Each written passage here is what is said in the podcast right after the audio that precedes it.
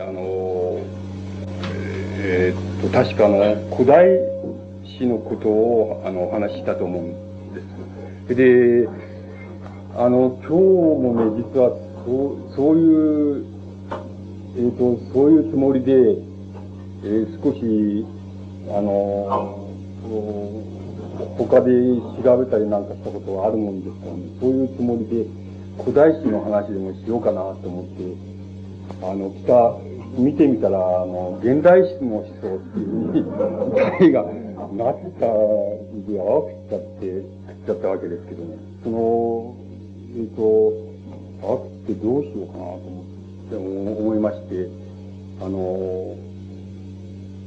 まあ、あの、うん、一番、この、初めに飛びついたのは、この、えっ、ー、と、ごく最近の、海という雑誌、現代史の特集っていうのを、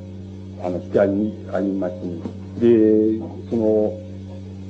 これにちょっと飛びついて何か言うことがあるかなっていうふうに、あの、考えて飛びついて、あの、見たわけ、見てみたわけです。で、あの、そうしますとね、いくつかのことがね、えっと、言えそうな気がして、したもんですからね。えっと、そこのところでお話ししようと思います。それで、その、あんまり、その、うまく喋れなかったら何かこう、あの、なんて言いますか、こう、あの、えー、質疑応答とか、そういう、そういうところで何かあの、言えることが、あの、残ってたらそれをこう吐き出してしまいたいと思います。だからその両方合わせないとうまく喋れるかどうかわからないような気がします。あの、現代史の思想っていうふうに、あの、そういうふうに考えてみてね、あの、何が、何が一番、あの、何が一番面倒な問題なのか、あるいは何が一番難しい問題なのかっていうふうに考えてみますとね、それは多分ね、言葉っていうことじゃないかっていうふうに思うんです。言葉っていう、あの、言葉ってていうものは、あの、一つの思想っていうふうに考えますと、あの、言葉っていうのをどういうふうに、あの、扱ったらいいのか、あるいはどういうふうに、あの、つまりどういうふうに位置づけたらいいのかっていうのが、あの、現代の詩の、あの、問題として一番難しいことなんじゃないかなっていうふうに思うんです。で、なぜかって言いますとね、あの、なんて言いますかね、あの、あの時代、あの時代があの非常に流動してるとか、あの、流動してるとか、あるいはその、時代だって言わなくても、あの、社会情勢が流動しているとか、あるいは何かもっと非常に卑近なことでもいいんですけども、政治的な、あの、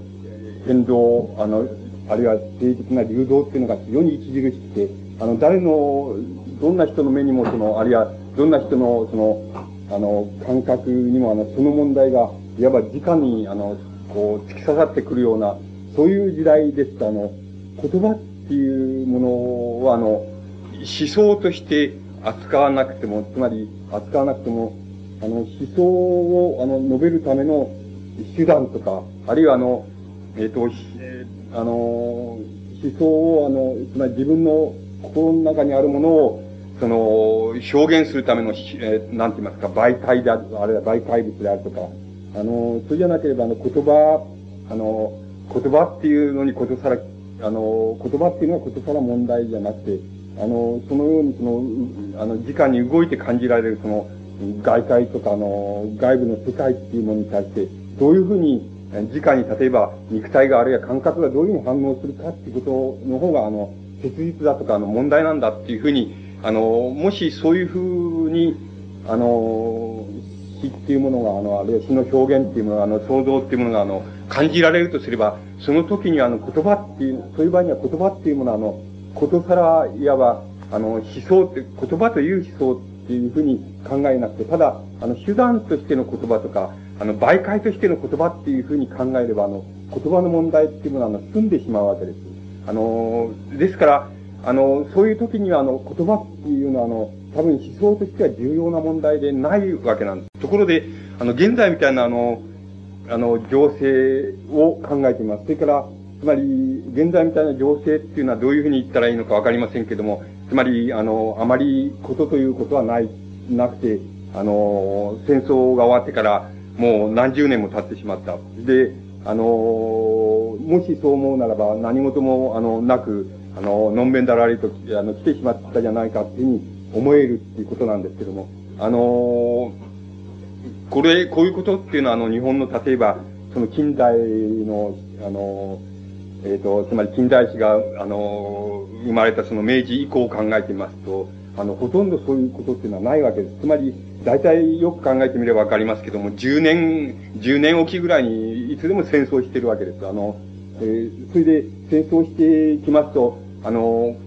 言葉っていうのは、あの、言葉、言葉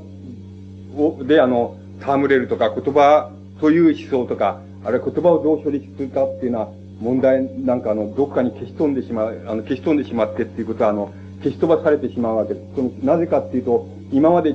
中立のように見えて、またあの、ことさらその、意識しないでも済んだ、例えば、あの、政治的な、あの、なんて言いますか、その、えっ、ー、と、なんとか政治的な、あの、その、なんて言いますか、あの、その、えー、その、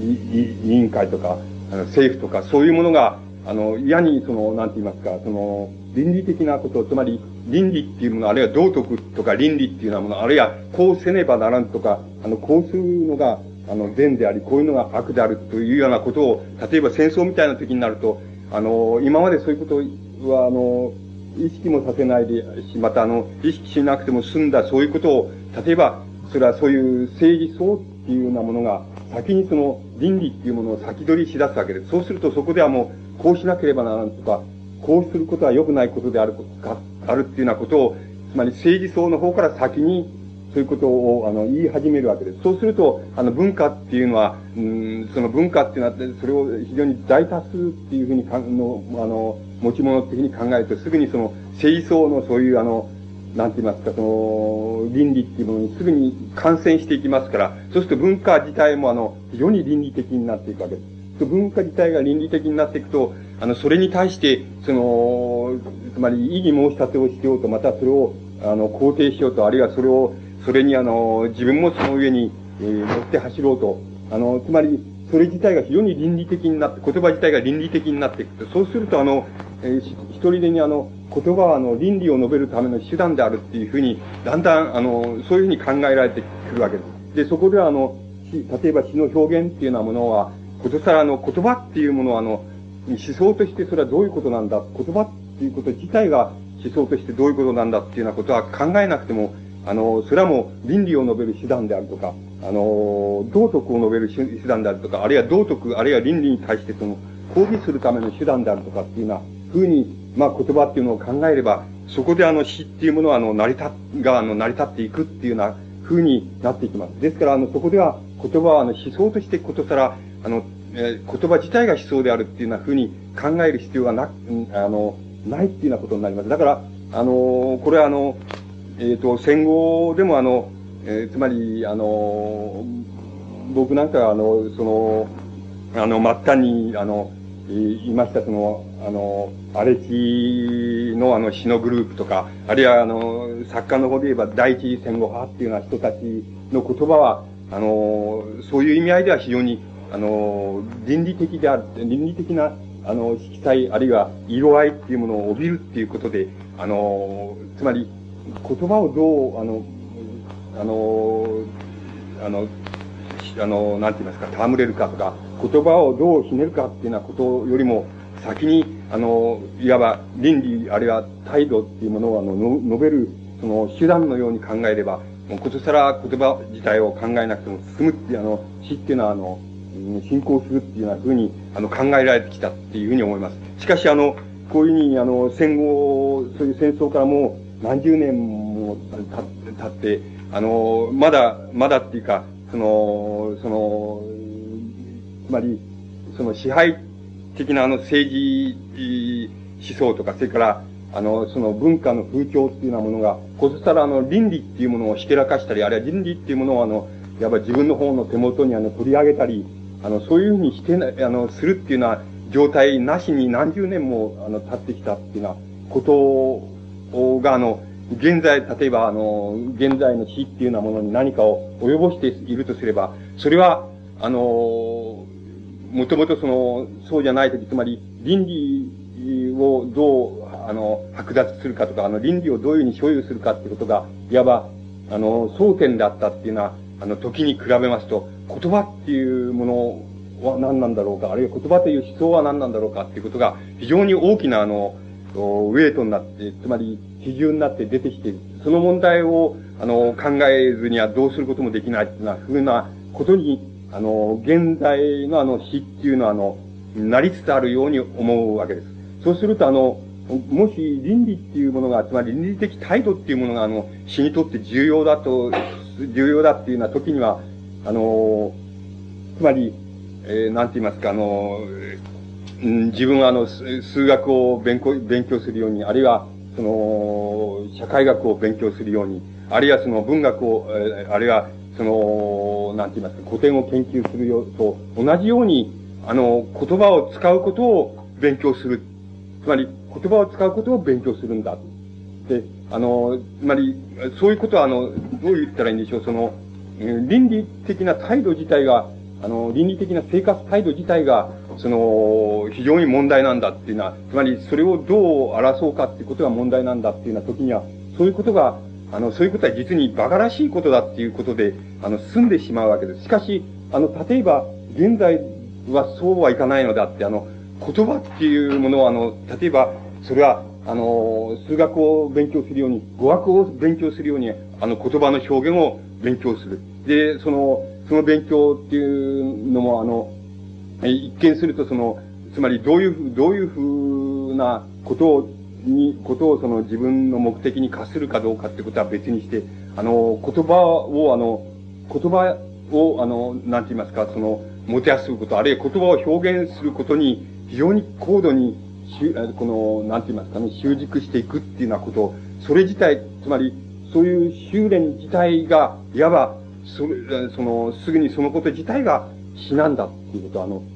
死っていうのは何かって言ったら、それは言葉を、例えば、その、数学を勉強するように、あるいは、あの、その語学を勉強するように、あるいは、その、その、勉強してどうするんだっていうことよりも先に、勉強すること自体が、あの、自体がそれが死なんだっていうようなところに、あの、現代の死が、あの、相当大きな、あの、なんて言いますか、比重をかけざるを得ないっていうようなことが、あの、あるんじゃないかっていうふうに思われます。つまり、あの、そ、本当はあの、現代史の思想っていうことは、あの、現在っていうことに、あの、つまり現在って言いましょうか、同時代っていうことに、あの、引き寄せて考えれば、あの、多分その言葉を、なんて言いますかね、言葉をその、なんて言いますか、言葉を習うこと、あるいは言葉の表現を習うこと自体が、それは至難であるっていうようなこと。つまり、あの、言葉を、の表現によって何かを言うことがしな、しだっていうよりも言葉を習うこと自体が、表現を習うこと自体が、あの、死なんだっていうようなところに、あの、死の問題が非常に大きなウェイトとしてあるっていうこと、そのことの意味は一体何なんだろうかっていうこと、そのことが多分あの、同時代の死、つまり現在、あの、現在の死っていうふうに考えた場合には、多分そのことが非常に、そのことをどう考えるかっていうことが、あの、多分思想としては一番重要な、あの、課題なんじゃないかっていうふうに思うんです。で、これはあの、つまり、あの、もしこれをあの、つまらないことは、そういうことはつまらんことなんだよっていうこと、例えば、あの、それあの、どう言ったらいいんでしょう、その、一体、その、数学なら数学を勉強して、それで何するんだっていう、その、な、どうするんだって言った場合に、どうするってことはないんだよっていう、あの、つまり、あの、その、なんか、数学を勉強して、そして、なんか受験に合格するとか、あの、語学を勉強して、それで、え、あの、どっか、あの、つまり、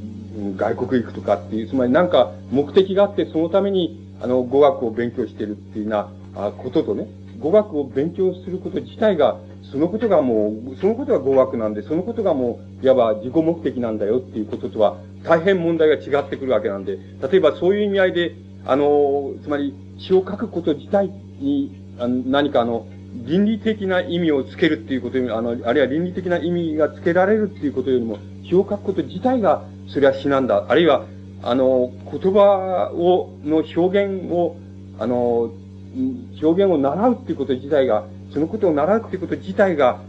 つまり、非常に中性的にって言いますかね、中立的に、つまり、倫理的じゃなくして、その、それに習うってこと自体が、それは死なんだっていうところの、あの、問題っていうものが、あの、えっ、ー、と、非常に大きな、あの、思想的な意味なんじゃないかっていうふうに思われるんです。で、これをつまらないと思っちゃうと、あの、全くつまらないことに、あの、なってしまうわけですけども、しかし、あの、これ、この問題は、あの、つまらないっていうふうに、あの、片付けない方がいいんじゃないかっていうふうに、あの、僕には、あの、思われるところがあります。だから、あの、そういうに、そうじゃなくて、言葉の表現自体が、それは死なんであって、あるいは言葉の表現、ことに、その、なんて言いますか、あの、熟達すると言いましょうか、そのこと自体が、あの、死なんであって、熟達してどうすること、どうするってことが死なんじゃないっていう、そういうところに死が、あの、もし、あの、入り込んでいるとすれば、あの、そのことは例えば、現在の、あの、なんて言いますかね、あの、現在の社会っていうものが、あの、え、え非常に、あの、高度な意味合いで、あの、なんて言いますか、あの、そのニュートラルでもありますけども、つまり中性的でもあるま、ありますけども、同時に、あの、高度な意味合いで、非常に、あの、管理化、つまり、あるいは制度化っていうものが、あの、非常に進んでいるっていうこと、そのことと、あの、対応するのではないかなっていうふうに思われるんです。つまり、あの、現在、あの、もし高度に、あの、その、管理化された社会っていうのが、あの、あり、そしてその、その管理化された社会、あるいは制度っていうものは、あの、目には見えないんだけれども、そのこと自体が、あの、非常にある、あの、なんて言いますか、あの、あの、こう、無垢な、この、感受性の中で、その、非常に大きなウェイトを占めている。で、そこでは、あの、例えば、えっ、ー、と、その、あの、う、あの、生まれた時から、あの、死ぬ時まで、あの、全部決まってるような感じがしてしょうがない。つまり、本当はちっとも決まってない、決まらないわけですも決まってないわけですけども、しかし決まってるような気がして仕方がないっていうふうに思われるとか、あるいは、あの、つまり、自分があの、例えば、その、であの、どうしてどうなるかっていうことも非常にもう、あの、明瞭に分かっちゃっているっていうふうに、本当はそんなことは分からないんですけどもね、分かっちゃっているように思われるっていうのは、そういうその感受性っていうのはものに、あの、ある正当さがあるとすればですね、それは多分、あの、それに対して、どういうふうに、あの、どういうふうに、例えば、言葉っていうものは、あの、対処していったらいいのかっていうふうに考えていきますと、言葉っていうのは、あの、倫理的にそこに対処していこうとすると、あの、つまり、あの、空振りしてしまったり、どう言ったらいいんでしょう、あの、空振りしてしまったり、その、落っこってしまったり、あの、その、つまり、あの、ホームランかと思ったら、その、大ファールだ、でなってしまったりっていうような風に、あの、なってしまうので、そこでは仕方がないじゃないか。つまり、言葉を、あの、非常に中性的に、あの、言葉を習うこと自体が、つまり、一つの、あの、自己目的なんだっていうふうに言葉を非常に中性的に習熟し、あの、コツコツとその、えー、なんて言ったらいいんでしょう。つまり受験勉強すると同じようにコツコツと言葉の表現を勉強するとか、言葉の表現をやってみること、その、非常にその、味もそっけもないんですけども、そういうことをしてみること、そのことが、例えば、そのことが、あの、つまり現在のような、その、非常に中性的に見える、非常に高度に管理化され、あるいは高度に制度化されているように見える、その社会に対する一つの対処の仕方としては、あの、なんて言いますかね、非常に大きなその持続力とその、なんて言いますかね、その正当性があるんじゃないかっていうような、そういう、あの、その意味付与っていうもの、意味を与えることっていうのは、あの、僕はできるような気がするんです。つまり、そこのところで必然的に、つまり、あの、そのことを感じて、あの、必然的に感じて、つまり、獲得なく感じられている、あの、例えば、現代史の、えー、その、詩人と、詩人たちっていうのが、あの、非常に言葉に対して、あの、えー、つまり、言葉を、あの、習うこと自体、あるいは、言葉を戯れること自体に、あの、死っていうものの、あの、なんか存在理由っていうものをかけているんだっていうふうにあの、かけているんじゃないかっていうふうに思われます。つまりそういう詩人たちの詩っていうのを、それは、あの、無意味でないかっていうふうに言うことを言わなくて、あの、それはある意味があるんじゃないか。つまり、ある非常に隠された意味があるんじゃないか。それはあの、隠されたあの、つまり、なんて言いますかね、隠さ、隠されたその制度の問題に対して、あるいは、その漢字社会っていうようなものの問題に対して、その隠されたその対処の仕方っていうことを、あの、詩がやっているっていう、その一つの現れなんじゃないかっていうふうに、あの、理解することができるんじゃないかっていうふうに思われます。た、多分、あの、そこ、そのことの問題が非常に、あのー、味もそっけもない問題なんですけども、しかし同時に、例えば現在の死っていうものが、あのー、当面しているその思想的な問題のうちで、あのー、わかりにくくて、その、つまり隠れていて、しかも、あの、かなり重要な問題なんじゃない、問題になってきてるんじゃないかっていうようなふうにあの、僕には思われるわけです。で、たまたま僕これ見まして、あの、そういう、あの、その、非常によくそういうことをやってる、あの、詩人っていうのはいるわけです。例えばその、入沢さんとか、あの、えっ、ー、と、天沢くんとか、そういう人たち、もっと若い人たちっていうのはみんなそうだよって言ってもいいなん、あの、いいくらいそうなんですけどもね、そういう人たちの詩っていうのは、あの、そのことをしてるんじゃないかなっていうふうに思うんです。つまり、あの、その、そのことをしてるっていうことを、あの、もちろんあの、詩っていうのはあの、その、作られることっていうことはあの、うん、割に無意識ですし、あの、意識して作られる部分っていうのは、あの、その、つまり想像っていうことの場合には、その、大した部分を秘めないから、あの、もちろんご当人がどう思っているか、どういう意味を、その与え、悲観的に与えているかっていうことは、それはもう全然それは関わりないことで、ただ、あの、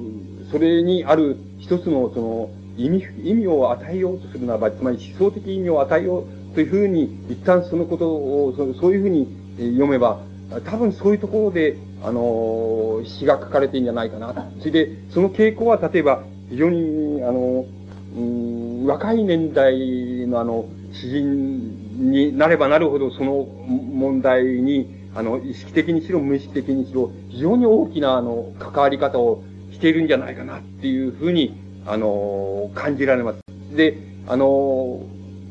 例えばこのね、入澤さんの、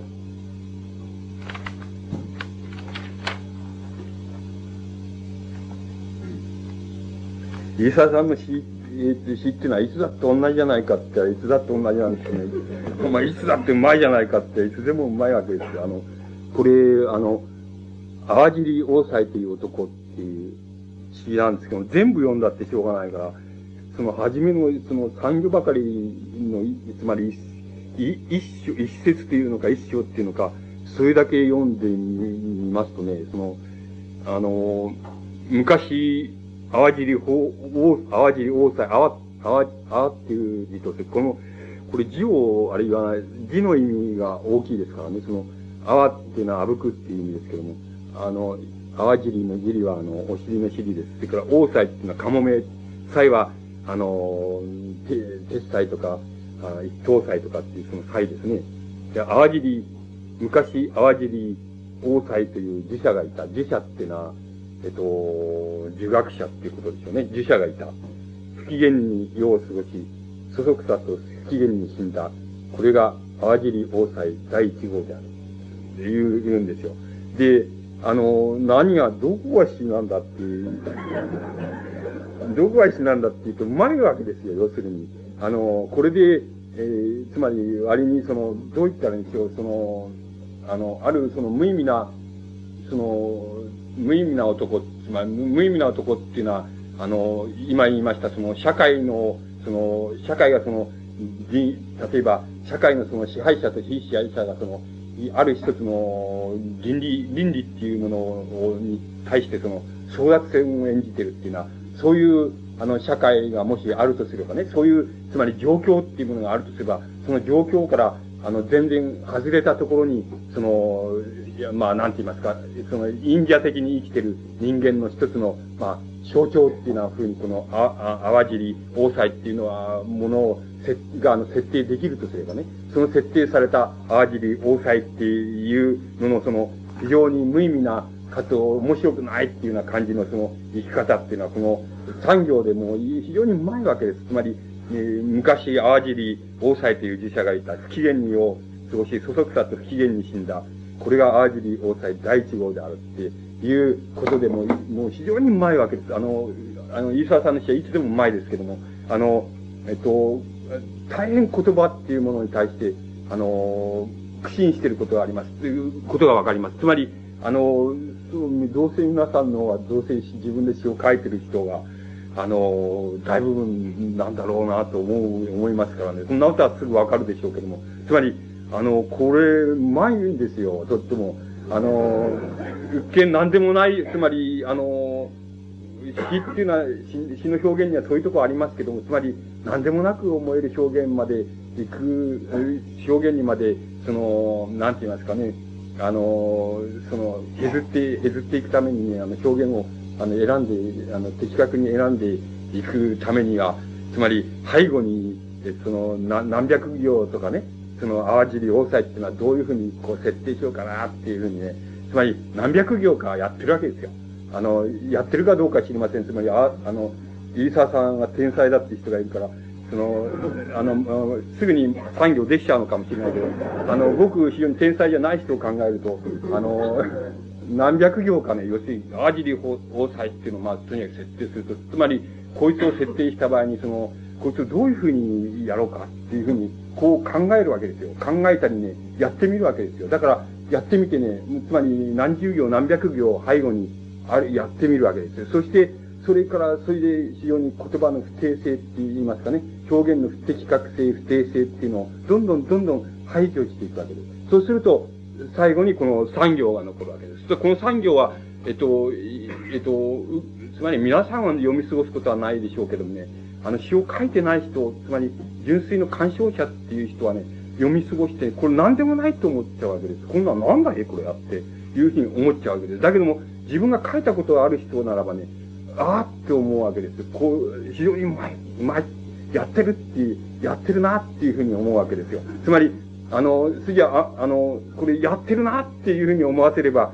あの、入沢さんの死はそれでいいわけなわけです。それで、しかし、それ以上、しかしね、それ以上深読みしなきゃね、あの、しょうがないわけですよ。つまり、あの、これがしか？これが現代しか？っていうふうにやったら、操作っていうふうにして、おやってるなって言ったら、もう、それで終わりじゃないのって言ったら、それじゃあ、あまりに現代史っていうのはかわいそうじゃないかっていうことになるわけです。そう、そうするとやっぱり、それはあの、読む人が深読みしなければいけないです。深読みっていうのは、あの、やたらに深読みっていうのはないものを読むっていう意味じゃなくて、非常に的確に深読みしなければならない。つまり、あの、ご本人さえそんなことは考えちゃいねえっていう、あの、ところまでね、その、考えてやらなきゃいけないわけですよ。そうしていきますとね、この、この全くこういう管理社会って言いますかね、こういう管理社会で、その管理社会だからもっとモダンな人を本当は設定してもいいわけですけども、これは趣味の問題でして、そのモダンな人を設定しようと、あの、いわば倫理、倫理の争奪戦を社会が演じているとかね、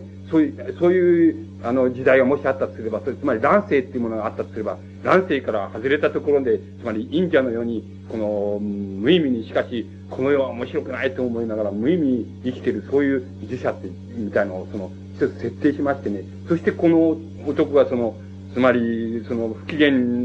えっ、ー、と、もう一回不機嫌に世を過ごし、そそくさと不機嫌に死んだって。で、これが、あの、あえっ、ー、と、淡尻王祭第一号であるっていう、そう、そういうふうに表現することでね、それで、あの、ほん、本当は、つまり、現在の、なんて言いますかね、こういう、その、この管理社会のね、隅々までこの、なんて言いますか、この隅々まで、もしそう思うならば隅々まで、あの、制度の管理が、その目に見えない制度の管理が行き届いた、ってしまったよっていう感受性が可能であるようなね、こういう現在のその、一見平穏、無事っていうのは、そういう、あの、社会におけるね、その、社会において、その、言葉がどういうふうに対応するかっていうことをね、要するに、あの、入沢さんはそういうことを一生懸命やってんだっていうふうに、あの、僕にはそう思われます。だから、あの、非常に、あの、その、入沢さん、なん、あの、っていう人は、あの、その、非常に重要な詩人のね、あの、重要な詩人の、その、なんて言いますかね、一つの、一人のね、象徴だと思うんです。で、あの、皆さんの中にも、その、例えばエリサさんの詩が好きだって人いるでしょう。で、しかしなぜ好きだっていうこと、なぜ好きだかっていう問題、問題に対してですね、これはもう、あの、相当よく深読みすることが僕は必要なように思います。そうそうしないとね、ちょっとかわいそうなわけですよ。あの、かわいそうなわけですよ。なぜならば、やっぱりあの、僕も、あの、どちらかというとそういう方だけども、つまり、あの、つまり、この倫理の争奪戦をね、例えば、支配し支配っていうものは、その倫理の争奪戦を演じているとね、して、それをもし、あの、えっと、そのね、なんて言いますかね、つまり、政治管理者とか社会管理者っていうものが、その倫理が、その、捉え、それ、その倫理を、そういうものが取っちゃったらね、ちょっと叶わんのだっていうふうになって、その、その倫理はどうしてもその、そういう連中にはやれないっていうふうに、その、極めてやれないっていうふうな、そういう、あの、その、そういう問題意識みたいなもものが、あの、非常に、その、僕なんかも旺盛ですけどね、そういう、その、その、旺盛だけどね、僕は割に、その、理解力があるからね、その、そそれをストレートに出さないで、そのね、そうじゃないっていうふうに、自己反省したりするわけですよ。だから、あの、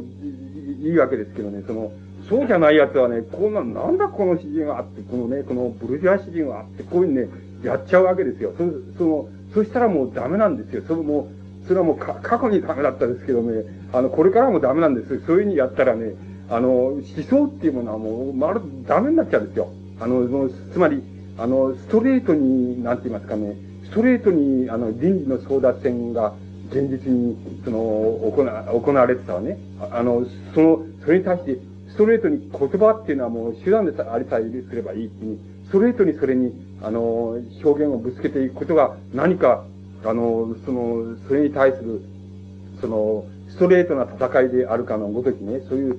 その錯誤っていうものがね、どどういう風になるかっていうのはもう非常によくわかってるもんでね、もう過去に経験済みなもんで、だから、あの、しかしね、それ、それはね、本当を言うとね、それはやりたくてしょうがないわけですよ。あの、やりたいんですよ。そういうことをやってみたいな、つまり、そういうふうにその、なんて言ったらいいんでしょうね。その、横断ビラでもってぐったりってやったらね、さぞいい気持ちだろうっていうとかね、そういう、つまりそれはあるのですよ。だけど、あの、それは、あの、つまり、あの、この社会に対する倫理的な態度とかね、社会に対して、対して誰が、倫理の争奪戦にどういうふうに、その、その、なんて言いますかね、参加するかとかしないかっていうようなことの、あの、うん、この、いわば、その、直なストレートな問題だって、それは、あの、すぐには死の問題になら、もう、ならないわけです。だから、死の思想の問題っていうふうにならないのですよ。ですから、あの、そこで、あの、例えば、こういう、あの、その、入沢さんのやってるその、例えば、この表現っていうのはね、現代詩っていうもの、あるいは現在の詩ですよね。現在の詩っていうものにとってね、非常に重要なもんなんだっていうこと、ことのね、その意味合いっていうのはね、もうあの、なんて言いますかね、あの、飯沢さん自身が考えてるよりも、意識してるよりもね、はるかによくそれはね、理解しなければ、あの、理解しなければね、あの、現代史の思想の問題っていうののね、あの、非常に大きな部分がその、なんて言いますか、その、欠落してしまうっていうようなことが、あの、言えると思うんです。だから、つまりこれは、あの、鉄頭鉄尾言葉の問題で、あの、言葉としてその、つまりなんて言いますかね、その、あの、やってるなっていうふうに、あの、その、やってるなっていうようなものが、これが打ち出せれば、それでそれはもう詩なんであり、それが打ち出すっていうこと自体が、あの、それがなんか思想なんであるっていうようなところに、あの、現代史の思想のかなり大きな部分がその入ってるっていうことが、あの、非常に重要なことだと思います。で、これは、あの、入沢さんの詩でも、あの、この、ま少し後の方に天沢さんの漁風記なんて詩が、あの、ありますけど、これでも、やっぱり同じことだと思います。同じことっていうのは、つまり、あの、個性とか表現、つまり言葉の、その、その仕方っていうのは個性的に、あの、それぞれ違いますけれども、しかし、あの、指し示しているその本質的な問題っていうようなものは、多分同じことなんです。つまり、あの、言、言葉っていう思想なんです。つまり、あの、あの、言葉が思想の手段であるか、あるいは言葉は思想の倫理であるかっていうことじゃなくて、言葉っていうこと自体が思想だっていう、あの、そういうところで、あの、現代史が書かれているっていう、あの、あるいは現代史の非常に大きな部分が書かれているっていうこと。またあの、現、あの、なんて言いますかね、より、あの、こ年齢、年齢でだけ世代を言ってはいけないんですけども、あの、より若い、あの、世代の詩人たちが、あの、入り込んでいる、非常に多く入り込んでいるところは、あの、意識的にしろ、無意識的にしろ、あの、なんて言いますか、あの、詩という言葉、あの、言葉という、あの、思想、あるいは言葉という詩、あるいは言葉を表現すること自体が詩っていう、あの、そういうところの問題に、あの、えー、こう入っていると思います。その問題が非常に、あの、数要なんじゃないかっていうふうに、あの、思われるんです。で、あの、その問題の、あの、多分、あの、掘り下げっていうようなことは、あの、非常に、あの、多様な意味合いで、その、しないといけないんじゃないかなっていうふうに、あの、思われます。それで、あの、なんて言いますか、あの、これはあの、極端に言えば、その、存在するその、あの、詩人の数だけ、あの、その表現の仕方っていうのはありますから、あの、その存在する詩人の数だけ、あの、表、数だけの表現の仕方に即して、あの、なんて言いますか、あの、言葉自体が詩だっていうこと、あの、あるいは言葉っていうこと自体が思想なんだっていうのは、そういうところで、あの、思想が、あの、例えばその、その、うごめいたり、その、あの、なんて言いますかね、あの、掘り下げられたり、それから修練されたり、あの、そういうふうにされているところの、その、なんて言いますかね、その、様式とか実態っていうようなものを、あの、えー、掘り下げて、あの、非常に、あの、多様な、あの、ところから、あの、考えていくに値するんじゃないかなっていうふうに思われるんです。で、あの多分その問題に対しては、あの、その問題に対しては、あの、対して、えー、あの、現代史っていうようなものの、その、なんて言いますかね、一般的な問題、あるいは同時代的な問題としては、それほど重要でないのかもしれないのですけども、あのもしそれと、それに対してもう全く別なものとして考えられる、その重要な要素っていうものがあるか、あると考え、ある、あり、それでそれが表現されているというふうに考え、えー、ますとね、あの、僕、あの、これを見た、あの、この特集を見て、あの、すぐに感じられることがね、あの、二つあります。二つありますっていうことは、あの、えー、その、まあ、いくつあるって言ってもいいんですけどね、まあ、あの、二つある、二つ大きなことがあるような気がするんです。それはあの、一つはね、その、あの、つまり、どう、これはね、別に現代史っていうことじゃないんです。現代史の問題っていうよりも、非常に、あの、主題としては非常に古典的な主題であるし、あの、いつでもある主題であるし、あの、いつでもそれは、あの、問題になることなんだっていうのは、あの、いつどんな時代でもそうなんだっていうことになっていくわけですけども、あの、詩人っていうのはね、あの、詩人っていうのはその、いつ、つまり、どう言ったらいいんでしょうね。あの、うまい言い方を、うまい言い方が、あの、できるかどうかわかんないですけどね。あの、詩人っていうのは、いつ、どう言ったらいいのでしょうかね。いつその、えっ、ー、と、あのね、うん、う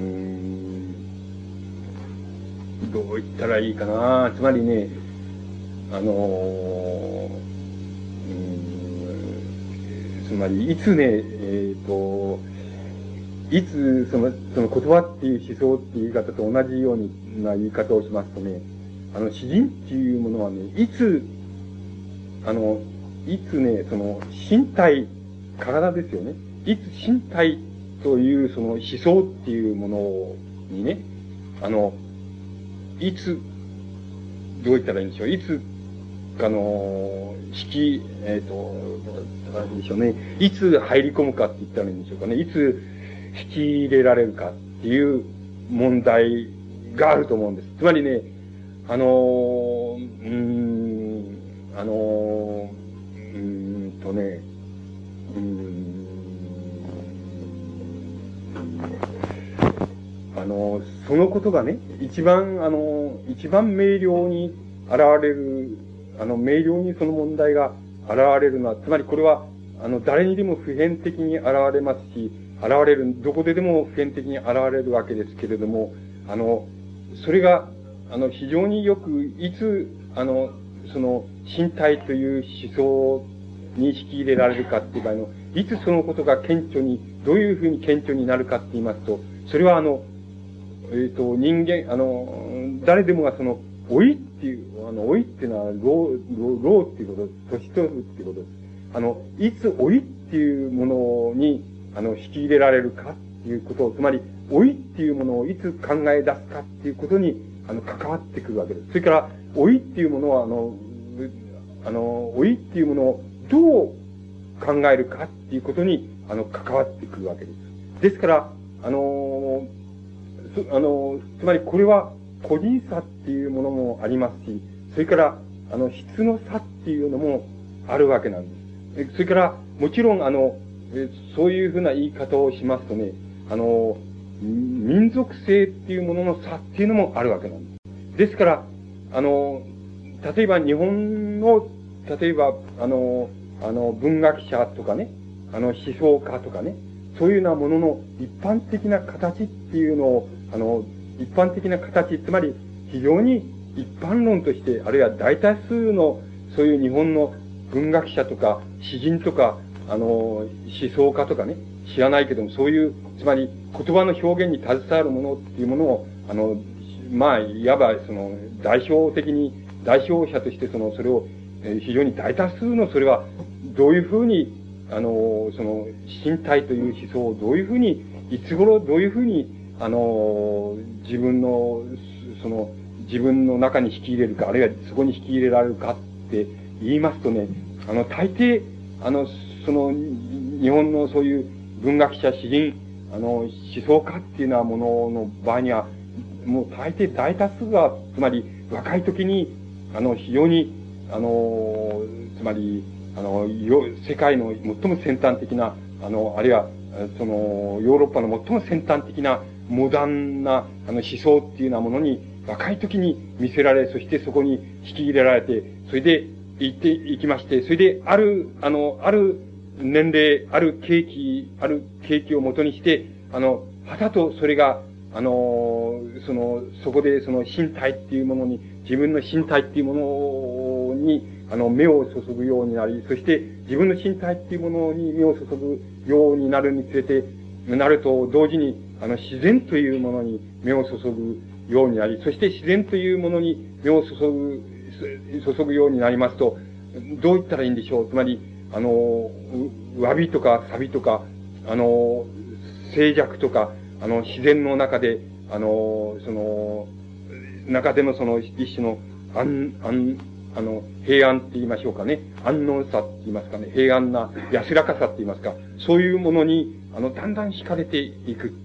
いくっていうのが、あの、それが日本におけるその、あの、身体っていうものを、身体っていうものに、あの、見せられていく、あの、あるいは身体っていうものに、を自覚され、させられていく、あの、その、生理的に実、初めに自覚させられ、そしてそれを思想として受け入れていく、その受け入れ方の一般的なそのパターンっていうのは、そういうふうになるわけなんです。だから、あの、その、なんて言いますか、それはもう、ほとんど優秀な人ほど、もう例外なくそういうふうに行くわけです。それは、例えばそれは、あの、具体的に言いますと、それは、あの、まあ、あの、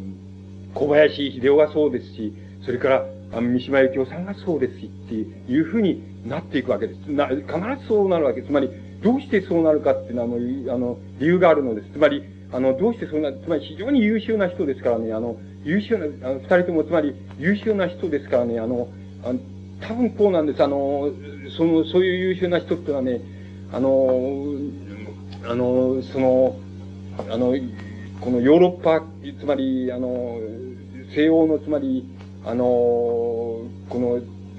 つまり、あの、西欧の思想っていうもの、それ自体が、いわば近代以降ではそれがまあ、世界普遍性ですからね、あの、西欧っていうことが世界ですからね、つまり、その、非常に厚みのある、その、何世紀もの、その、なんて言いますかね、厚み、厚みのある近代っていうものを持っているわけですよ。それに対して、その、非常に優秀な人っていうのは、あの、その一人でそれに耐えようとするわけですよ。必ず。優秀な人ほど、一人であの、それ、それにあの、つまり、そこに飛び込んでいって、つまり、あの、世界普遍性って言いますか、世界普遍性っていうのか、世界の最高の普遍性っていうの、言ってもいいんですけども、あの、そこに、あの、もう、身をもって、たって、一人でもって、つまり、個人でもって、あの、個でもってそこに飛び込んでいって、つまり、追いつけ追い越せっていうことをもう一人でやるわけですよ。それでもう一人でその、なんか、それを環境なんか何もないし、あの、そういうことを、あの、そういう、つまり、そういうことを一人で、あの、飛び込んで一人で支えるっていうことの、つまり、自意識上のその、苦痛とか、その、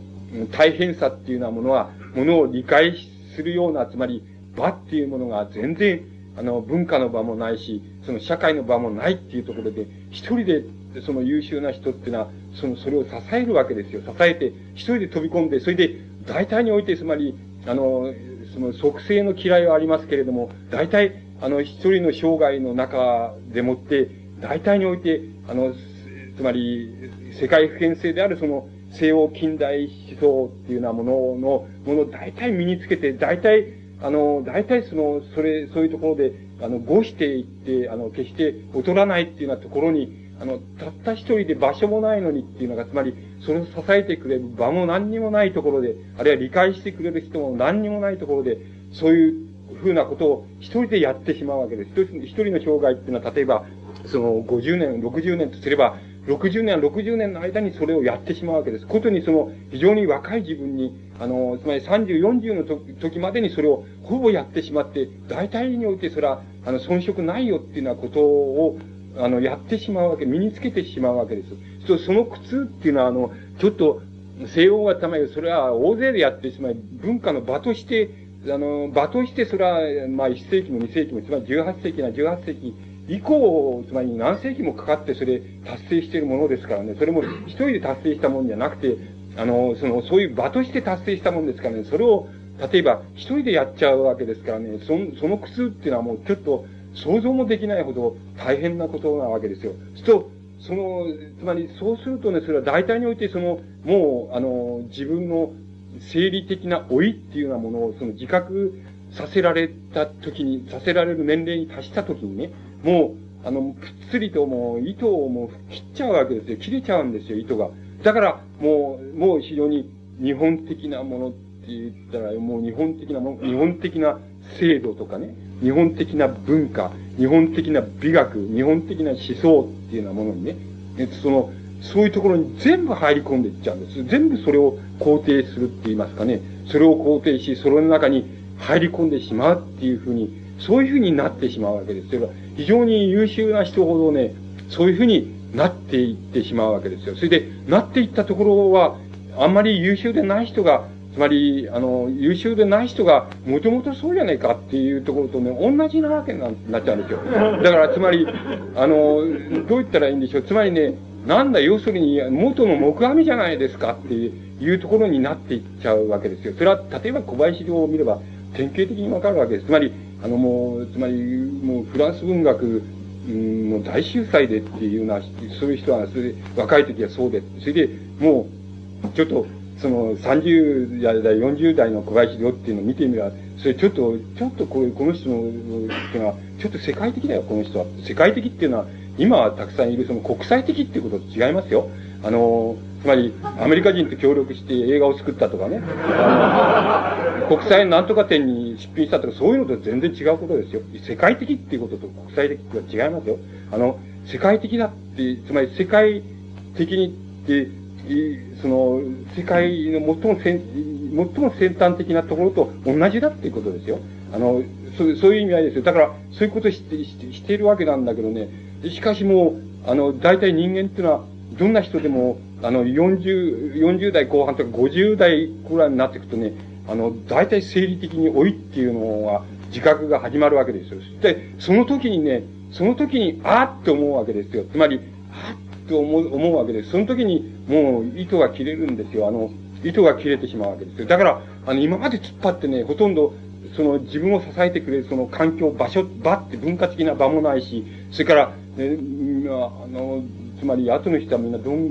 こうなんていうかそのどんぐりみたいで、そのじ自分だけ一人で飛び抜けてこういうやってきたんだけど、その全然その周りに何もいないんだって、こういうになって、そんなところでさ、やってきたんだったら、あっていうふうに気がついたときには、時のその、なんて言いますかね、その、む、虚しさっていうのはやりきれないっていうふうにこうなるわけですよ。それで、そうしてもう帰っていくとかも、もう全く、もう同じなんです。つまり、元の木阿弥っていうところにね、必ず帰っていくわけなんですよ。それは、もう、あの、小林を見れば典型的ですし、戦後で言えば三島さんのような非常に天才的な、あの、作家を見れば、それはもう非常に作家のその、あの、終末っていうのは、終末の思想っていうのは、あの、見ていけばもう、非常によくわかる、わかるんです。だから、あの、その、どうしてそういうことになっちゃうのっていう、つまり、どうしてそういうことになっちゃうのっていう問題があるわけなんです。これは例えば、あの、じゃそれじゃヨーロッパっていうのは何なんだっていうことになるわけです。それで、ヨーロッパはただ、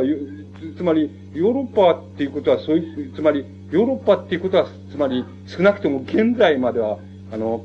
近代以降、現在までは少なくとも世界普遍性ですからね。だから、ヨーロッパにおけるその、身体の自覚とかね、身体に引き入れられる引き入れ方っていうものはね、あの、こうっていうものが引き入れられる引き入れ方っていうのはね、それは何でもないわけですよ。世界普遍性だから、世界普遍性だであるね。ヨーロッパだからヨーロッパ、それでいいわけなんですよ。だから、例えば、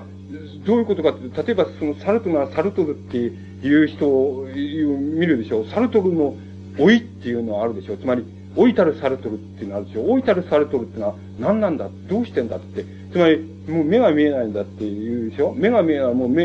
全然、あの、目聞かないからあんまりその書くってことはできない。あんまりできないよっていう。まあ、自分は書くことなんかは書く。それじゃあ、自分は例えば喋ることとかね、あの、喋ることとか、テレビであれ、その、テレビで、えー、出演する、あの、あれすること、語ることとかね。つまり、そういうことで、やはり自分の、なんていうんですか、思想を述べるさっていう、述べますよ、私はっていうことになるわけですよ。それで、例えば、それは嘘か本当かわからないけどさ、要するに、資材を投じましてね、その、まあ、もう、もう派の、例えば、わからんちんのね、その、政治青年なんかと一緒になってね、それで、それで、新聞なんか出してさ、やってるわけですよね。それで、いい年してるわけですよ。その、70、80なってるわけです。で、しかし考えてごらんなさい。しかし、70、80になってね、まず、そのね、その、全くつまんないこと言うやつ、言うだって言えば、それで済んじゃう、済んじゃう面もあるんですよ。そういうと怒られるから。そその、済んじゃう面もあるような、バカ、バカっていうか、た、あの、大したことない、そういうね、あの、そういう政治青年っていうのはもっとね、やっぱり一緒になってね、それで、資材を解いてね、やっぱり新聞、ああれしてね、それ自己主張するわけですよね。自己主張ってことは自己の思想を主張するわけです。つまり、その思想っていうのは、秩序に対する異議申し立てですよね。異議申し立てっていうことをやるわけですよ。それ、それ、それで、それでもう全くその、じ、じ、つまり、我々が、つまり日本的に考える意味合いのね、平、平、平、平穏とかね、安らかさなんていうのは、安らかな、その情緒って、自然に医者されるところのね、安らかな情緒とかね、あの、わびさびの情緒とか、そんなものは、されてもなんかないわけですよ、そんなの。ないんですよ、そんなの。ないてくたばっちゃうわけですよね。ないで死ぬわけですよ。しかし、それはヨーロッパなんだから、それはごくヨーロッパだからヨーロッパだなんだよっていうことで、それで済んじゃうわけなんですよ。それで済んじゃうわけだし、しかしそれが近、少なくとも近代以降現在までのね、世界普遍性なんですよ。つまり、あの、世界で最もいい、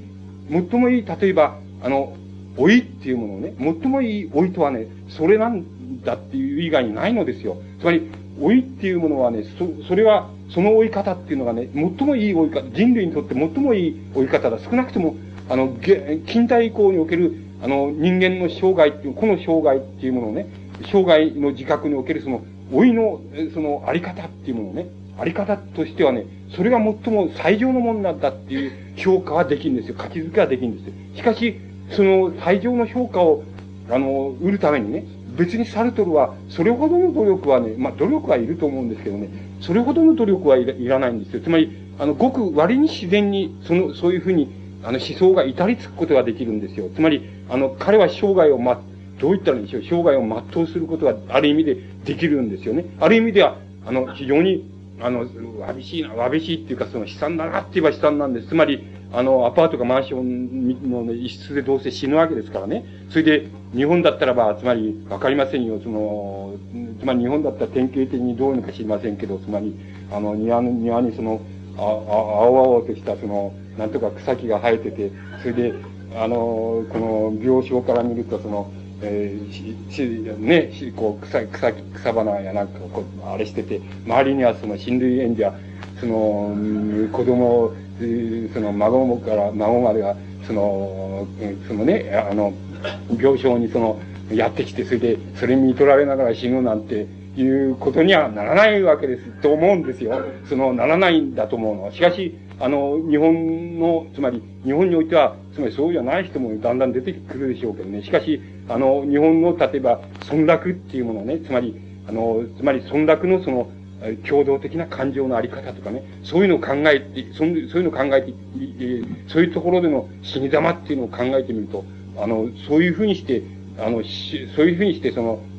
その、死ぬでしょうが、つまり、そのね、あの、自然に医者され、それからその、えー、なんて言いますかね、家族、親族に医者されて、えー、その、一族強盗、あるいは、持ってくる、あれしますと、そ村落の、そのね、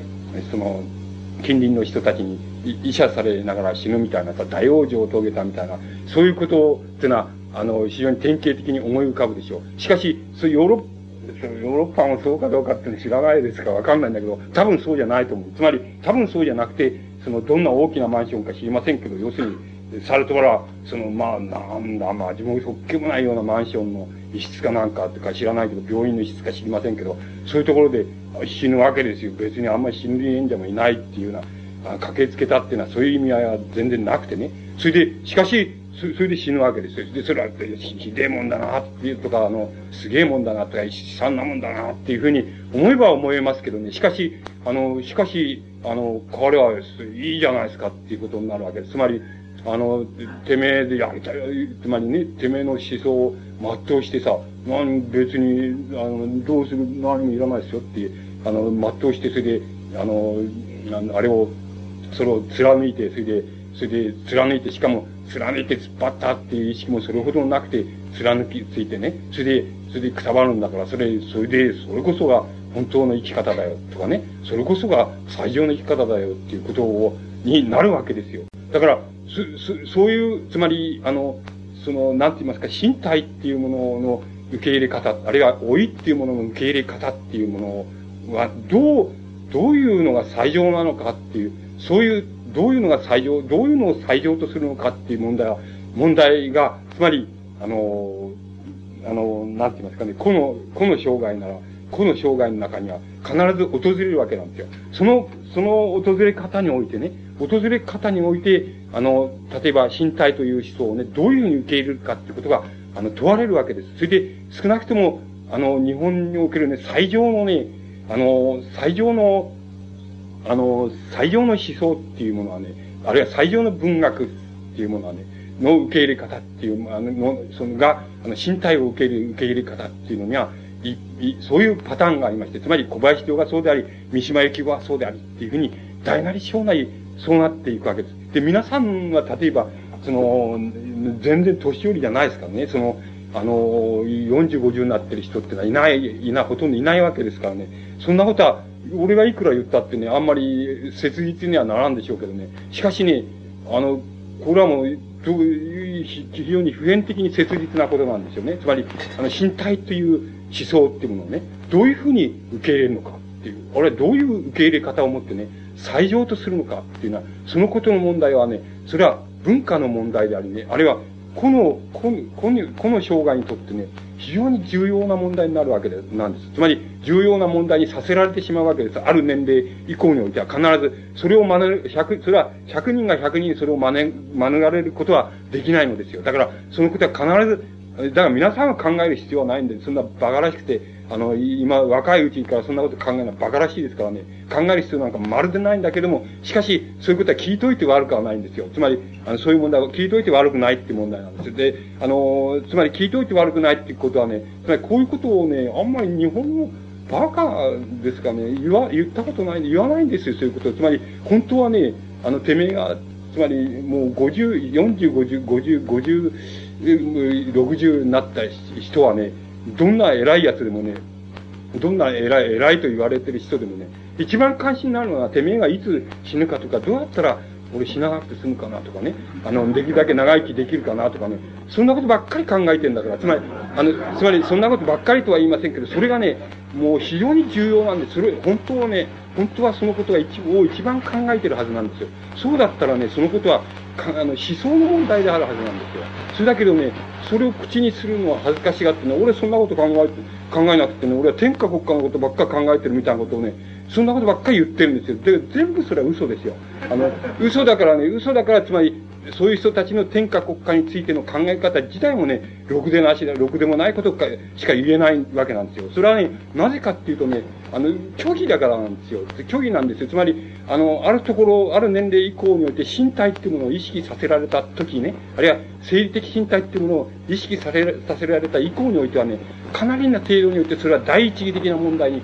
あの、第一義的な内面の問題、あるいは生き方の問題になっていくのですよ。それはつまらないことなんですけども、しかし、免れることができない不可避的なね、問題として、それは第一義的な問題になるわけなんです。しかし、それを第一義的な問題とするかどうかね、あるいはこれを思想の問題とするか、し得るかどうかっていうことはね、非常に重要なことなんです。でそのことをね、あの、思想とも、の問題と成し得ないもんですからね、だから、あの、つらつらしみじみね、そのね、あの、俺隠居したっていうね、非常に若い時には優秀なね、思想家ほどね、あれ、文学者ほどそういうのになっちゃうんですよ。その、例外なんかただの一人もいない、ただの一人います。それは夏目漱石です。その、夏目漱石だけが例外です。しかしこれだって、あの、40いくつですかね、死んだの47ですから、まだそんな年じゃねえって言えばそうなの。しかし、あの、47っていうのは今で言えば、例えば、うん、あの、57、8とかね、65、6に該当するだろうと僕には思います。だから、漱石っていうのだけはね、ものすごいあいつは、その、なんて言いますかね、古的なね、あの、古的なそのね、内、内面的なそのエネルギーっていうのは持ってた人なんですよ。だこの人だけがね、まず、その人、この人だけですよ。明治以降、この人、ただ一人ですよ。その、少なくともそのね、あの、自然、自然に射される、つらつらしみじみ、わびさびがどうしたとかね、そういうところに、口にするし、するにしろ、しないしろ、それ天皇制はいいとかね、なんか、これは日本のなんとか伝統だ、そんなこと、バカなこと言わなかったね、そのね、あの、大使はね、その、一流の人とダメっていうね、あの、そういう、もちろん三流の人はダメって、こういうなあの、こういうなるわけです。だから、あの、だからね、その問題っていうのはなぜそうなっちゃうかっていうとね、あの、身体っていうね、あの、身体っていう思想がないからで。つまり、その問題をね、思想の問題と成し得なかったっていうことが非常に重要なことなんです。で、このことはね、あの、こんなことは思想の問題と成し得なかったっていう前に、例えば、あの、西欧においてはね、あの、身体っていうのは思想の問題に成し得なくてもね、あの、身体の科学の問題とかね、身体のあの、身体の理論の問題とかね、身体の哲学の問題としてはね、あの、十分、あの、こう、いわば、あの、論理、論理的にこれをね、考えてるっていうようなことは、ずっと知ってきてるそういう分野っていうのは、すでに哲学なら哲学、医学なら医学の分野の中にあるわけなんです。そういうことが一人でにやられちゃっているわけです。ですから、あの、別にことさらその身体という思想っていうのが重要なんだよ、なんていうようなことは、言わなくても、あの、済んでしまうところがあるんですよ。あの、重要には違いないんですけども、しかし、あの、済んでしまうところがあるんです。しかし、あの、少なくとも日本においては、あの、日本においては、あの、その身体っていうことのは思想的に何なんだっていうことをね、それはしかしどういうふうに考えたら一番いいんであるか、つまり一番、それが最上の考え、世界、世界で、世界普遍性があり、しかもそれは最上の考え方なんだっていうような問題はね、十分に問題となり得るわけなんです。で、この詩の特集を見ますね、その、えー、その少なくともそういうことに引っかかってる、あの、つまり詩人っていうのは、ある一定の年齢以上いるわけです。で、やっぱりその中で一生懸命やってるなって、あの、考えてるなとかね、やってるなっていうふうに思えるのはね、あの、えっ、ー、と、まあ、僕らもその、あの、同じ、その、グループであるその、えっ、ー、と、その、あの、相川信夫さんとかね、北村太郎さんとかね、そして、や、それ一生懸命やってるわけですよ。つまり、一生懸命身体っていうことを、それから老いっていうことね、そのことを一生懸命そのことにかかずらっているわけですよね。で、このかからずらってるっていうかかずらり方、かかずらることは、かかずらあり方っていうのは、あの、ことさらそんなことか、かかずらなくてもいいじゃないですかっていうことも、またあり得るのですよ。その、一つの問題としてあり得るのですよ。しかし、あの、かかずらんなら、本当にかかずらあった方がいいっていうこともあり得るんですよ。で、そうじゃなくてね、あの、そうじゃなくて、日本の詩人だってさ、あの、かかずらってる人たし、かかずらあり方あるわけですよ。俺もつらつら年取った、年取ってしまったって、あの、そしたらして、なんかあの、風景が美しくなったとか、見えるようになったとかっていう詩を書いてる、書いた、そういう詩っていうのもあるわけです。しかし、それも一つのかかずらあり方ですけど、それは別に、あの、黙ってても、それは誰でもかかずらあるかかずらあり方であるわけだ。だけど、あの、老いっていうのは何なのかっていうことに、うん、一生懸命かかずらってるっていうこと非常に痛切に、あの、やっぱり、そのことに痛切にかかずらるんじゃないかっていうのは、やはり、あの、その、その、相川の坊とか、あの、北村太郎とかね、それから、あの、三好豊一郎さんとかね、もう少し若け、若、若く、えー、あの、ちょうどその、入り口みたいな、えー、ところ、みたいなところですと、あの、中村みのるさんとか、あの、うん、この、えー、えー、と、あ、飯島光一さんとかね、そういう人たちが一生懸命それにかかずら割ってることがわかります。で、あの、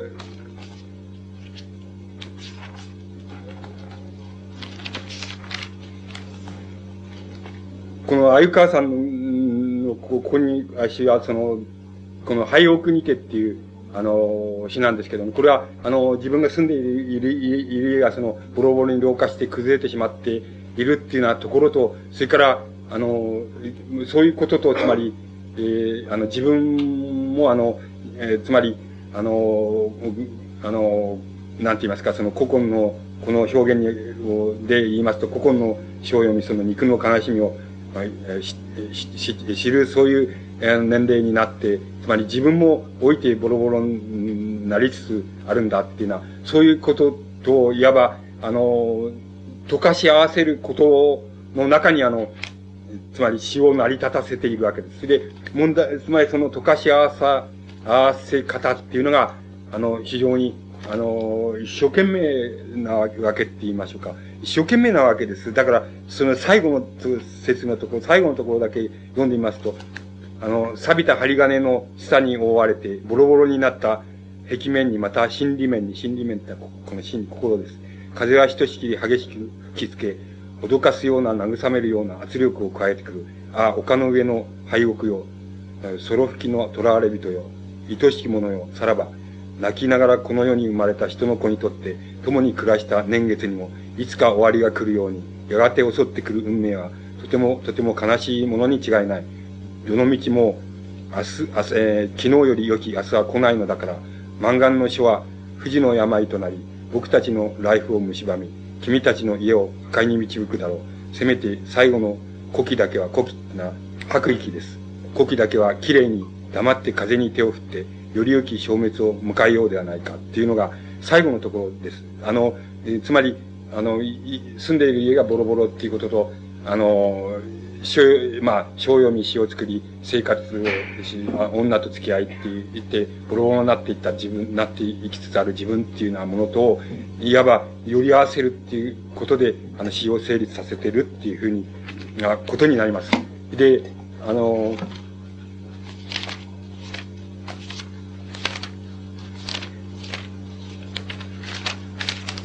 北川さん、あ北村さん、うん、いや、やっぱり北、北村さんの、あの、関わり方っていうのは詩の手法としては、あの、大変違うのですけれども、あの、やっぱり僕はその、やっぱり入沢さんの詩に、あ、やってるなっていうふうにと、同じような意味合いでやっぱりやってるなっていう、あの、感じがやっぱり、あの、するんです。あの、それもやっぱり最後のところだけ読んでますと、どう、どうさまよっても密林から出られそうにない。だから時々大笑いに笑いながら自分の死体を想像してるっていうわけさ。缶の脇に、缶は缶桶です。缶桶の脇に、缶の脇に、紙と鉛筆が未練がましくあった、なんてね、ひどいことになったけど、まだ何一つ終わってやしない。今がまだ、また昔にならぬわけじゃないっていうのが終わりのところです。やはり、あの、お、引っかかっているところは、あの、同じところだと思います。つまり、物を書き、書いて、その、若い時には、つまり、あの、書いた、まあ、人々が、つまり、自分、人々が自分を理解し、自分が、仲間が自分を理解し、あの、自分の言うことは仲間が分かってくれたと思って、こういう感じでもって一緒にやってきたけれども、その、だんだんだんだん、それで紙と鉛筆で、その、まあ、えー、いろんな世界を作ってきたっていうふうに思うけれども、だんだん自分、まあ、だんだん年取ってきたら、もう、あの、みんなバラバラに、個人個人になっちゃったっていうようなところから始まっているわけです。それで、今のところに行き着くっていうのが、えー、行き着くわけです。で、やっぱり、あのちょっと皆さんの方から見ると、なんて、つまり、年寄りくせえじゃねえか、とか、つまりそんなことは、何もくだくだ言ったってしょうがねえじゃねえかっていうふうに思われるかもしれないし、またそれで片付けてしまうかもしれないし、片付けるのが正しいような気がしますけれども、しかし、あの、しかし、この、えっと、相当、あの、あの、今、今、そのルール言ってきましたように、あの、思想としては大変な問題なんだっていうことに対してね、日本の、あの、詩人っていうのは、ここれに対する関わり方としてね、どれだけ、どれだけ例えば、その戦前の人とどれだけ違っただろうか。例えば、小林亮とどれだけ違うんだっていうようなことをね、これ違うだろうかっていうことと、まだまだ小林亮と同じようになっちゃう可能性はまだありますよっていうことの問題も含めましてね、あの、その関わり方っていうのはね、十分、あの、考察、考えるに値するっていうふうに僕には思われるわけです。だから、やっぱり僕はやってるなっていうふうに、え、やっぱりやってやんなっていう感じが、あの、します。その、えー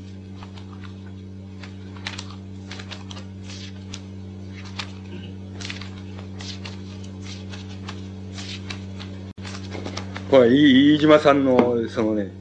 えっと、49歳っていう詩がありますけど、こうありますからね。それ、それ読んでみましょうか。これは短いから、初めから終わりまで読みますけど、あの、俺ももう49歳、頭の中身は凄まじい、あれこれの思いが交錯し、一人でいるときは情けない仏頂面である。若い女にすぐ目は行く。しかし手は出すことができない。49歳の男は全員そうだと思って謝りなからん。えあとは様々な干渉、怒り、ふん憤懣、後悔、その後にアパッシー、一つの境目にあるのを感じる。青年時代、世界の中心にいると思ったのが、今は世界の端っこにいて、何かに捕まってようやくぶら下がっているのである。こういうふうになっています。なっています。で、あのー、うん、まあ他人の空の詩人がねえっていうふうに冷やかすと、まあ冷やかせるわけですけどね。しかしこれはなかなか、め、あの、なかなかの、つまり、あの、自分の、つまり、老いの、老いっていうもののね、あの、入り口に対してなかなかのいい、その、いい、つまり、一生懸命やってる、一生懸命考えてるなっていうようなことが、あの、よくわかります。それはどこでわかるかっていう、どこにそれがよく出てるかって言いますとね、この、この二説目なんですよ。つまり、あの、若い女にすぐ目は行く。しかし、手は出すことができない。49歳の男は、全員そうだと思って謝りなからんっていうところが、表現があるでしょ。つまり、あの、つまり49歳のとこは全員そうだと思って謝りなからんっていう表現は、例えば皆さん、うん、若いからその一見すると、ふゅってあの、読み過ごしてしまうかもしれないけれどもね、あの、こう、こういうふうに表現できるっていうことは、いかに飯島さんが一生懸命自分のね、政治的な老いっていうのを一生懸命考えて、つまりこいつは俺だけかとかね、こいつは俺だけじゃねえんじゃねえか、誰でもそうな はずだとかね、誰でもそうなはずじゃねえかっていうようなことをね、一生懸命、つまり、これは、つまり、あの、思想としてっていうふうに、まあ、申しにくいところがありますけども、しかし、あの、ほぼそれに近いまで、つまり、つまり、自分の老いってのは、あ、俺、年食っちゃったなっていうふうに思って、しかし、こんなことことさことさら言うのは、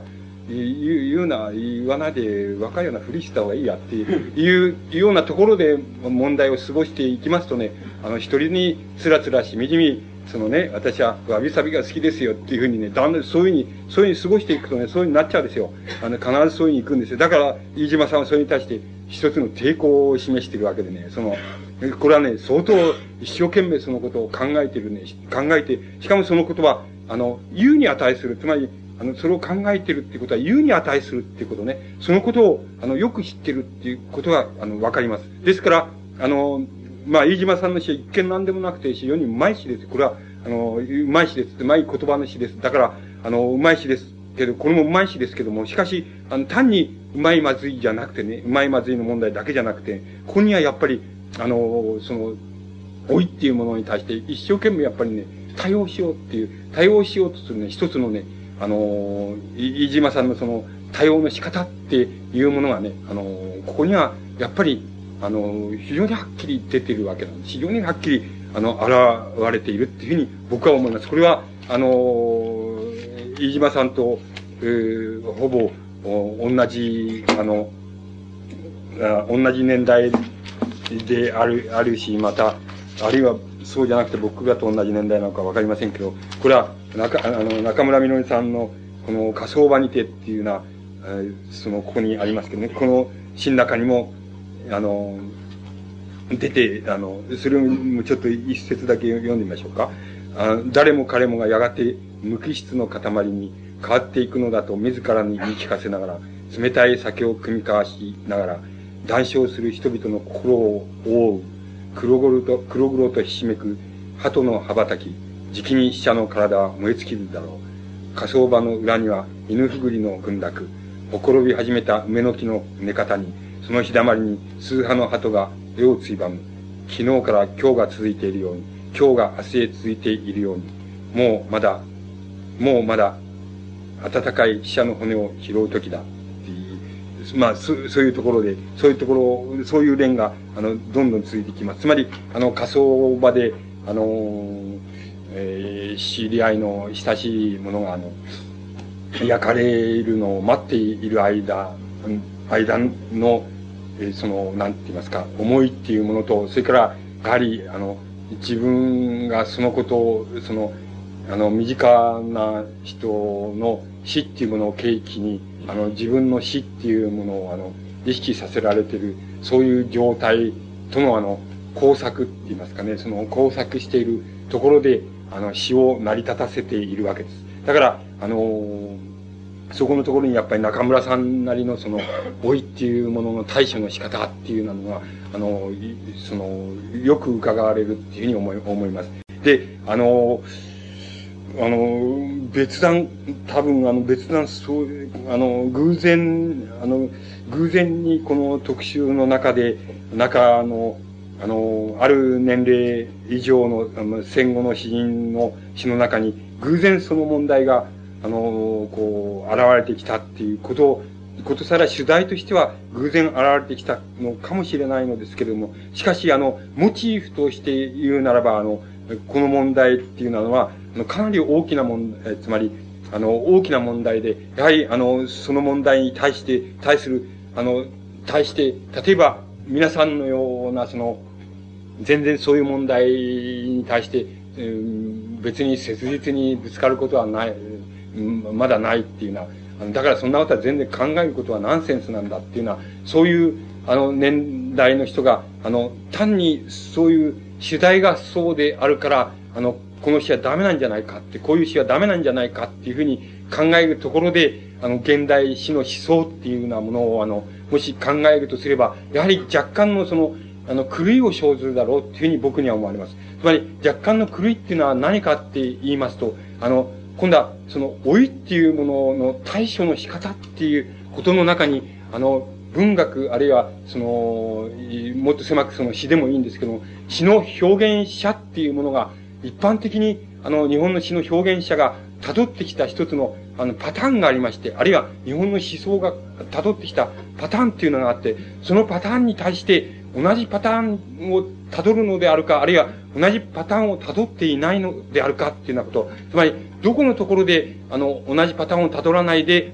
あの、それを表現の問題たらしめているかっていうようなところで、やはりあの、現代史、どこが例えば戦前の史と、あるいは近代の史っていうようなものと、あるいは西洋の史っていうものと、あの、どこが違うんだどこが例えば、老いなら老いっていうもの、あるいは、あの、生理なら生理っていう、生理的自然とか、あるいは身体っていうものに対し、ものを仮に主題とした場合に、どこが違うのか、どこが勝手と違うのか、どこが同じなのかっていうような問題を、いわば、あの、きめ細かく、あの、この、なんて言いますか、きめ細かくこの、襟分けていって、初めて、その現代史の思想っていうようなもの、あるいは、現在の詩の思想っていうようなものが、例えば、戦前の詩の思想と比べて、つまり、作太郎なら作太郎の老いっていうようなものと比べて、あるいは、あの、明治の、例えば、その、北原白秋の老いに比べて、あるいは、その、鈴木田久金の、あの、老いっていうようなものに、死における老いっていうようなものに比べて、どこが違うのか、どこが異質なのかっていうような問題を、いわば、あの、あの、それとして、あの、なんて言いますか、それとして、いわば、よく考えていかないと、あの、やっぱり現代史の思想っていうようなものの場合の、その、思想っていう意味合いを、なんて言いますか、あの、非常に、あの、変派なものにしてしまうって言いますか、片通ちなものにしてしまうっていうのは、恐れがある、僕はあると思います。その意味合いで、あの、この、たまたまこの特集にそういう次第が多かったっていうのは、その、あるいは偶然かもしれないんですけども、しかし、あの、その、偶然にしろ、必然にしろ、そのことをモチーフとした詩っていうものも、あるいは、モチーフとしないにしても、例えば、あの、晩年の作太郎がいわば、どういうんでしょう、つまり、あの、文、あの、この、この文、文語詩みたいな、文語詩っていうようなものも、いわば、あの、なんて言いますかね、こう、こういかんぞいかんぞ詩を解散みたいなね、あの、と、と、あの、いうような、あの、その、詩になっていくでしょう。あるいは、あの、我が草木とならん日に、誰かは師団敗北のみたいなね、そういう、つまり、七五調のそういう詩になっていくでしょう。つまり、そういう詩になっていくこと自体が、の中に、別に老いっていうものを、老いっていうものを主題にしていなくても、作太郎の老いっていうもの、老い方っていうものはあるわけなんですよ。つまり、老い方っていうものはそういう、あの、例えば七五、七五調のその音数率の中に、あるいはその単語のその、なんて、なんとも言えないその使い方って、あの、その、えー、つまり、どういったにしょう流れたり、つまり、広瀬川徳流れたり、みたいなね、あの、そういうその使い方があるでしょう。つまり、そのことが、そのことが別に老いっていうものを、あの詩が歌っているのではないけれどね、そのことが自体が、の中に作太郎っていうものの、あの、老いっていうものがあるわけなんですよ。つまり、作太郎が身体っていうものをどういうふうに考えていたかっていう、考えたかで、どういう追い方をしたか。それは、例えば月に吠えるの作太郎と、どこが違うんだどういうふうに違っていっちゃったのかっていうのは、問題っていうようなものがあるわけなんです。だから、あの、老いっていうものは、あの、主題としてあろうとなかろうと、つまり、あの、そのことの中に、あの、言葉の表現の中に、あるいは音数、音数、音韻、音数の中に、音数の韻律の中に、あの、老いっていうものに対して、どういうふうに対処してた、あの、日本の詩は対処、対処してたか。そして、現在の詩が、現在の詩がどういうふうに対処しているのかっていうような問題は、あの、そこのところできめ細かに、あの、詰めていかなければ、あの、現代詩の思想って言った場合の、思想っていうようなものの、あの、意味が、その、非常に、あの、偏ったものになるんだっていう可能性っていうのがあると思い、あると僕には思われるんです。だからもう一つ、この、あの、先ほど二つって言いましたけどね、もう一つ、あの、こう、やっぱり監視っても見て取ることができるのは、あの、やっぱり自然っていうことだと思います。この、これは、あの、自然っていうものに対してどういうふうに、あの、対処していいる、いるかっていうようなことなように思います。つまり、あの、えー、これは、あの、これはもう、いわば、日本の、例えば、あの、詩の中にはもう、普遍的にある問題だって、あの、自然、あの、自然が、あの、主題になるっていう、詩の主題になる。つまり、あの、うん、こう、なんて言いますかね、この、あの、草花が美しいとか、あの、自然の山が美しいとか、あの、山の景色がこうだとかっていうふうに、詩が、あの、少なくともそれを取り上げる場合には、あの、そのことは、あの、そのことはすなわち、もう言ってみればその、あの、老いっていうものを取り上げる、あの、あるいは身体っていうものを取り上げるっていうことと、ほとんど同じ意味があります。つまり、日本の詩、あの詩でもって、老い、あの、どういった自然、自然英っていうのがあります。つまり、あの、古来からありますけどもね、古来からある自然英っていうのは、まあ、近代の詩の中でもありますし、現代の詩の中でもありますけどもね、この自然英っていう自然を主題にして歌うっていうこと、あの、詩を作るっていうこと自体がね、あの、あるいは自然を叙情するって言いましょうかね。自然の形物を叙情するっていうようなこと自体は、あの、これはもう、あの、つまり、初めから置いてるんだっていう、言ってもいいし、初めからもう、あの、もう、ポテンシャルの一番もう低いところに、もう初めからもう言い直っちゃったっていう言ってもいいよ、いいくらいに、もうそれは、どう言ったらいいんでしょう、その、身体とかね、老いっていうようなものを取り上げていると、ほとんど同じ意味があります。つまり、日本の詩の場合には同じ意味合いがあります。だから、あの、宣伝で言えば、つまり、あの、宣伝で言えば、その、あの、まあ、その、立原道蔵であれ、道、あの、三好殺人であれ、あり、それからその、まあ、その、中原中也でもそうですけども、であれ、そういう、その、っていうふうに、まあ、最も、最も詩人らしい詩人って言ってる、言ったらいいんでしょうか。最も、あの、現在でも よく読まれている詩人って言ったらいいんでしょうか。そういう詩人、詩人の詩っていうものは、あの、その、いろんな様々な意味合いでの自然英ですから、それはもう、あの、もう、もう初めからその、初めからもう鉄頭鉄尾も身体、それから身体、その、その、老い、身体、それからその生理、それから、その、っていうようなものを初めからそれはもう、初めからそれを取り上げてんだ。ただ、それをどう取り上げるかっていう問題に、問題を、とにかく、あの、詩の言葉にしているっていうふうに考えてもいいほど、つまり考えちゃっていいほど、あの、日本の詩における自然英っていうものは、それはもう、あの、老い自体っていうようなものを、あの、別の言葉で取り上げていることを、あの、意味していると思います。つまり、だから、そこで、あの、そこでも、あの、見ることができると思います。ですから、あの、例えば、現在の詩、詩が、あの、自然を取り上げている場合の取り上げ方っていうものが、例えば、中原中也の取り上げ方と、どこが違うんだそれから、立原密造の取り上げ方とどう違うか、吉殺人の取り上げ方とどう違うかっていうのは、その問題の中に、例えば、詩の現在、現代の詩、あの詩の、現代の詩の、あるいは現在の詩のあの、思想があるっていうふうに、やはりそこで見ていかないといけないと思います。で、やっぱりこれも、あのやりたいわけです。つまり、得てしてその、もう初めから自然英なんてする、あの、形物を映ずるっていうことは、もう初めからすらもう、あの、つらつらしみじみする、してることじゃない、ない、ないですかって言ったらもう、それで終わりじゃないのって、あの、もう終わりじゃないのって言えばもう、終わりそうな気もするんですけども、あの、そ、それでは、例えば、あの、僕は、ややその、きめ細かく言って、片手落ちになるような、思想っていうものに対する片手落ちになるような気がします。だから、あの、自然英っていうのをしてる場合に、その自然英っていうようなものが、例えば、あの、現在の自然英っていうものが、じゃあ、の、立原道蔵の自然英と、じゃあ、中原千賀の自然英と、それから、三好達治の自然英と、どこがどう違うんだどう違う、どうやってるかっていうのは、そのこと自体を、あの、やっぱりきめ細かく取り上げるっていうなことの中で、やっぱり現在の詩が持ってる思想性っていうようなものを、あの、それを、あの、はっきりさせることが、つまり、きめ細かくはっきりさせることが、あの、できると思います。つまり、あの、そう、そうすることによって、例えば、あの、こう、なんて言いますか、その、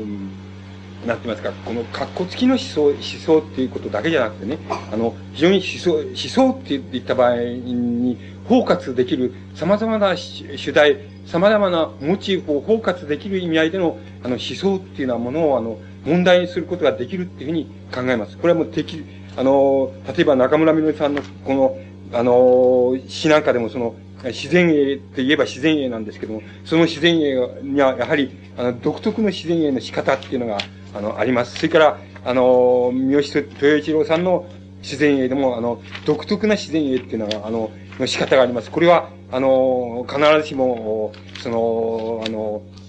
あの、立原光蔵とか、あの、中原中也とか、それそれあの、吉田水とか、あの、それとは、あの、違うところがあります。違う自然への、その、自然の構成の仕方、自然の、あの、形物の構成の仕方っていうのはあります。もちろん、あの、形物の構成の仕方が同じでないですかっていう、あの、同じで一様に、一様なところの問題に、その月、一様な、一様に、あの、こう入っていくところの問題に、その、あの、突き当たってるじゃない、ないですかっていうような問題も同時に含んでいると思います。しかし、あの、全く違うところもあります。あの、その問題を、あの、きめ細かく、その、取り上げていくことで、やっぱりあの、現在、現代の詩、あるいは現在の詩のあの、思想っていうようなものを、あの、非常にあの、うん、あの、なんて言いますかね、その、えー、あの、包括的に問題にすることが、あの、できるんじゃないかなっていうふうに思います。だから、あのー、そ、そういうところの中で、あのー、なんか、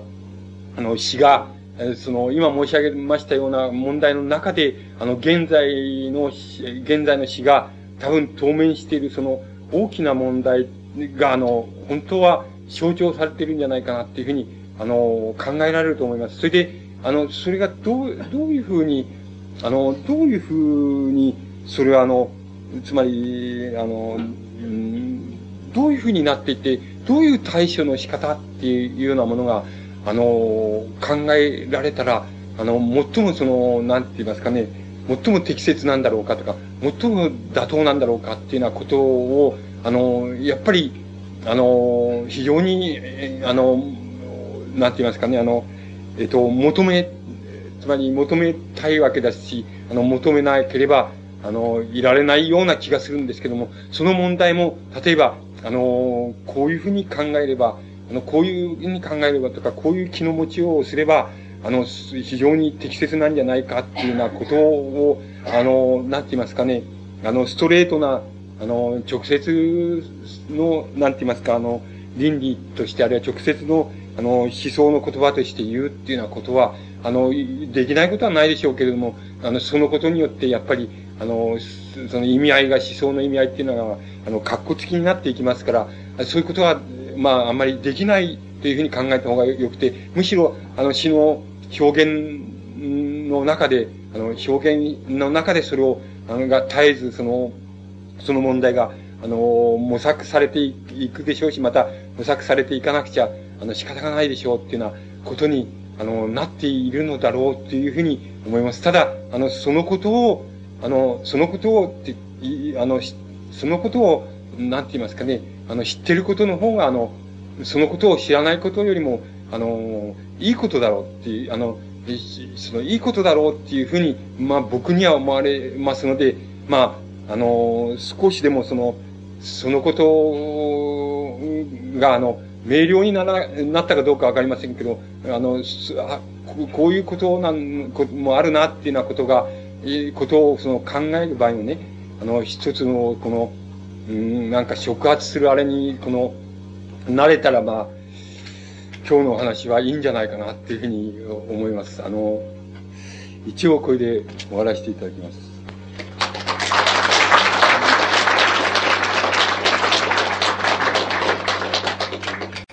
今7時半だそうですから、どうなんだろう、その、主催者の人はどう？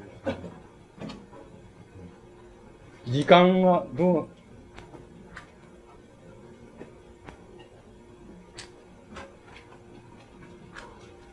どうなんですか、時間は？あと30分。あ、次は何か、もし、その、言い、言いたいことは何かありますか？あの、死についてたって小林でを出しに使われたような感じなんで、ちょっと反発したいんですが、はいはい、あの、小林をプラスは、はい、は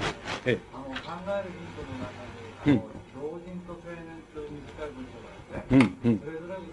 それぞれその、うん、うん、うん。堀江健一の太平洋一人文書の、うん。みたいな形で、うん。えっと、それぞれその引用からはあるん。だったかな、あの、うん。潮が満ちてくるというのは、うん。あの、のから見てくるに見えるけど、実は内側からじわじわと入ってくる。それみたいに、こいったものも自分の内からだん。だん。とあの、出てくるっていうがかりまして、うん、あの私は、あの若い頃は楽しみ、楽しみがいっぱいだったけれども、あの楽しみを、うん。楽しみがなくなってから私が、あの探し探し始めてから初めて私は歩み出したとかなんとかいうことで、堀江健一のやつがすごく。その年のなんか、ベストセラーかなんかで、これは絶対にいいとかいう、うん、うん、青年のはみんな面白いって書いてあって、でも自分で自分を捕まえている、掴んでるのはすごく、あの、うん。うん。うん。うん。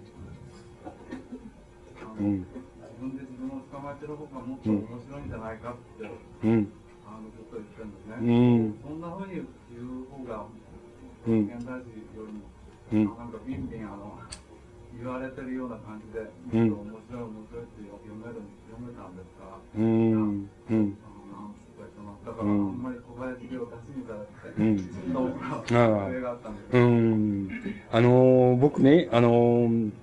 えっ、ー、と、あの、僕が、あの、小林を、例えば、その今、あれにあげたでしょそのね、僕あげたっていうのは、その僕の念頭にあったのはね、えっと、その、その元織宣長っていう、あの、割合に、割に近年にあれした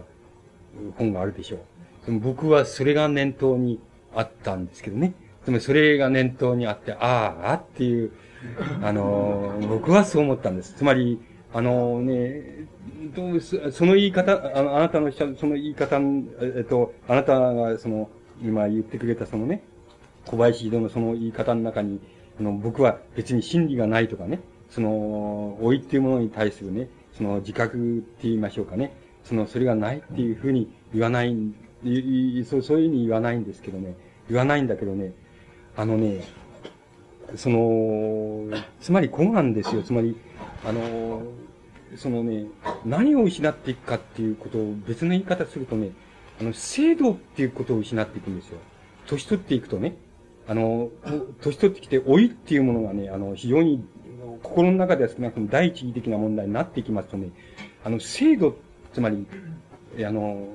そのね、いいですよ。政治制度とか社会、社会制度とかっていう、あの、具体的に言えばそういうふうなもので、あの、象徴させてもいいんですけどね。制度に対するね、考察っていうのをね、あの、失っていくっていうのがね、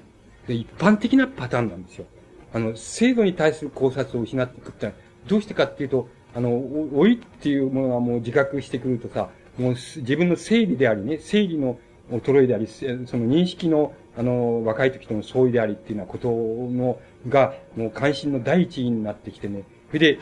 かってその、制度に対する、あの、考察をね、何らかの形で、あの、その、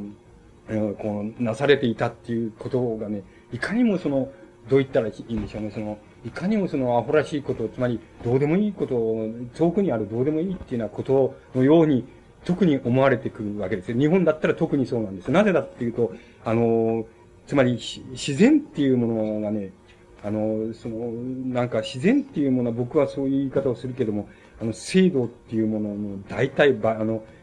こう、なんて言いますかね、代用品をしているところがありますからね、あの、もう、制度に対する考察がっていうことはね、ものすごくまだるっこいっていうか、つまり、もうどうでもいいようなことだって、若い時にはよくあんなことに血道を上げたもんだなっていうふうな風にね、なっていくのがね、一般的なパターンなんですよ。つまり、制度に対する考察、つまり制度に対する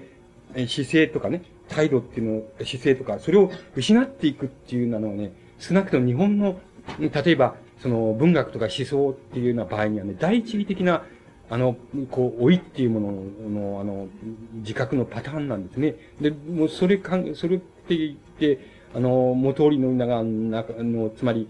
あの、一種の、お、おのずからとか、その、一種の自然思想ですけどね、そういうものの中に、の、の、現代的な意味合いをね、その、それ意味合いをつけていってね、そしてもあの、もう、やりきれないですね。僕は、その、そうそうするともう、あの、一瞬、そうするとね、あの、例えば三島さんの思想にも、そういう、晩年の思想にもそういうとこあるけども、あの、もう天皇制みたいなものがね、天皇様っていうようなものがね、非常に、あの、自然制度っていう、自然を制度化したものとね、同じようなものに見えてくるんですね。これは政治制度とかね、あの、思想制度っていうふうに見るよりも、自然制度だっていうふうに見えてきて、そしてそれが、非常にそれは肯定されるべきものだっていうふうに、もう、あからさまにそうなっていくんですよね。で、そうすると、こうだ、肯定されるべきものだっていうふうに、感性が感覚的にって言います。感性がそれを受け入れていくと、言ってから逆に今度は、あの、それを、あの、裏付けるための論理を今度は作ろうとするわけです。小林流なんか特にそうだけど、後から論理を、論理を作ろうとするわけですよ。そうすると、あの、これはもう国民の大多数がそれを承認したからだっていうようなことをしているんだっていうようなことを、え昔から承認したんだっていうようなことを言い出すわけですよね。で、それと、それは嘘じゃないですか。それはもう歴史に対する無知じゃないですか。あるいは、あの、その日本的な制度って言ってもそうですけど、あのアジアっていうのはみんなそうなんだけどね。つまり、アジア的な制度っていうものをね、に対する、それはもう無知じゃないですか。つまり、歴史的な無知に過ぎないじゃないですかって。つまり、あの、古代の、つまり、古代なら古代の政治層にとって、つまり天皇制の成立におけるその政治層にとって、とって、あの、とって国民っていうふうに考えられたものは、あの、自分たちの共同体の中の使いっ走りなんですよね。使いっ走りが、それを、が、あの、小林良の言うその国民っていう概念は、そこでしか成り立たないんですよね。あと、もう大、9割9分9輪の大多数、つまり、数百人のそういう数百人の共同体にくっついてた、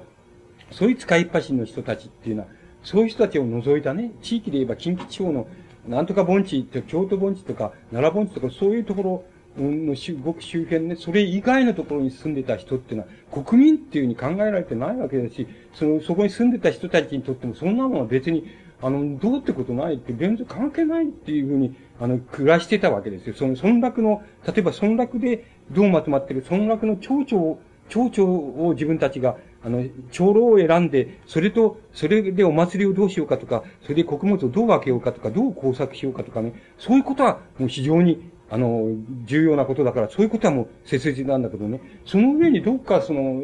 いたね、その、そんな知らない、その、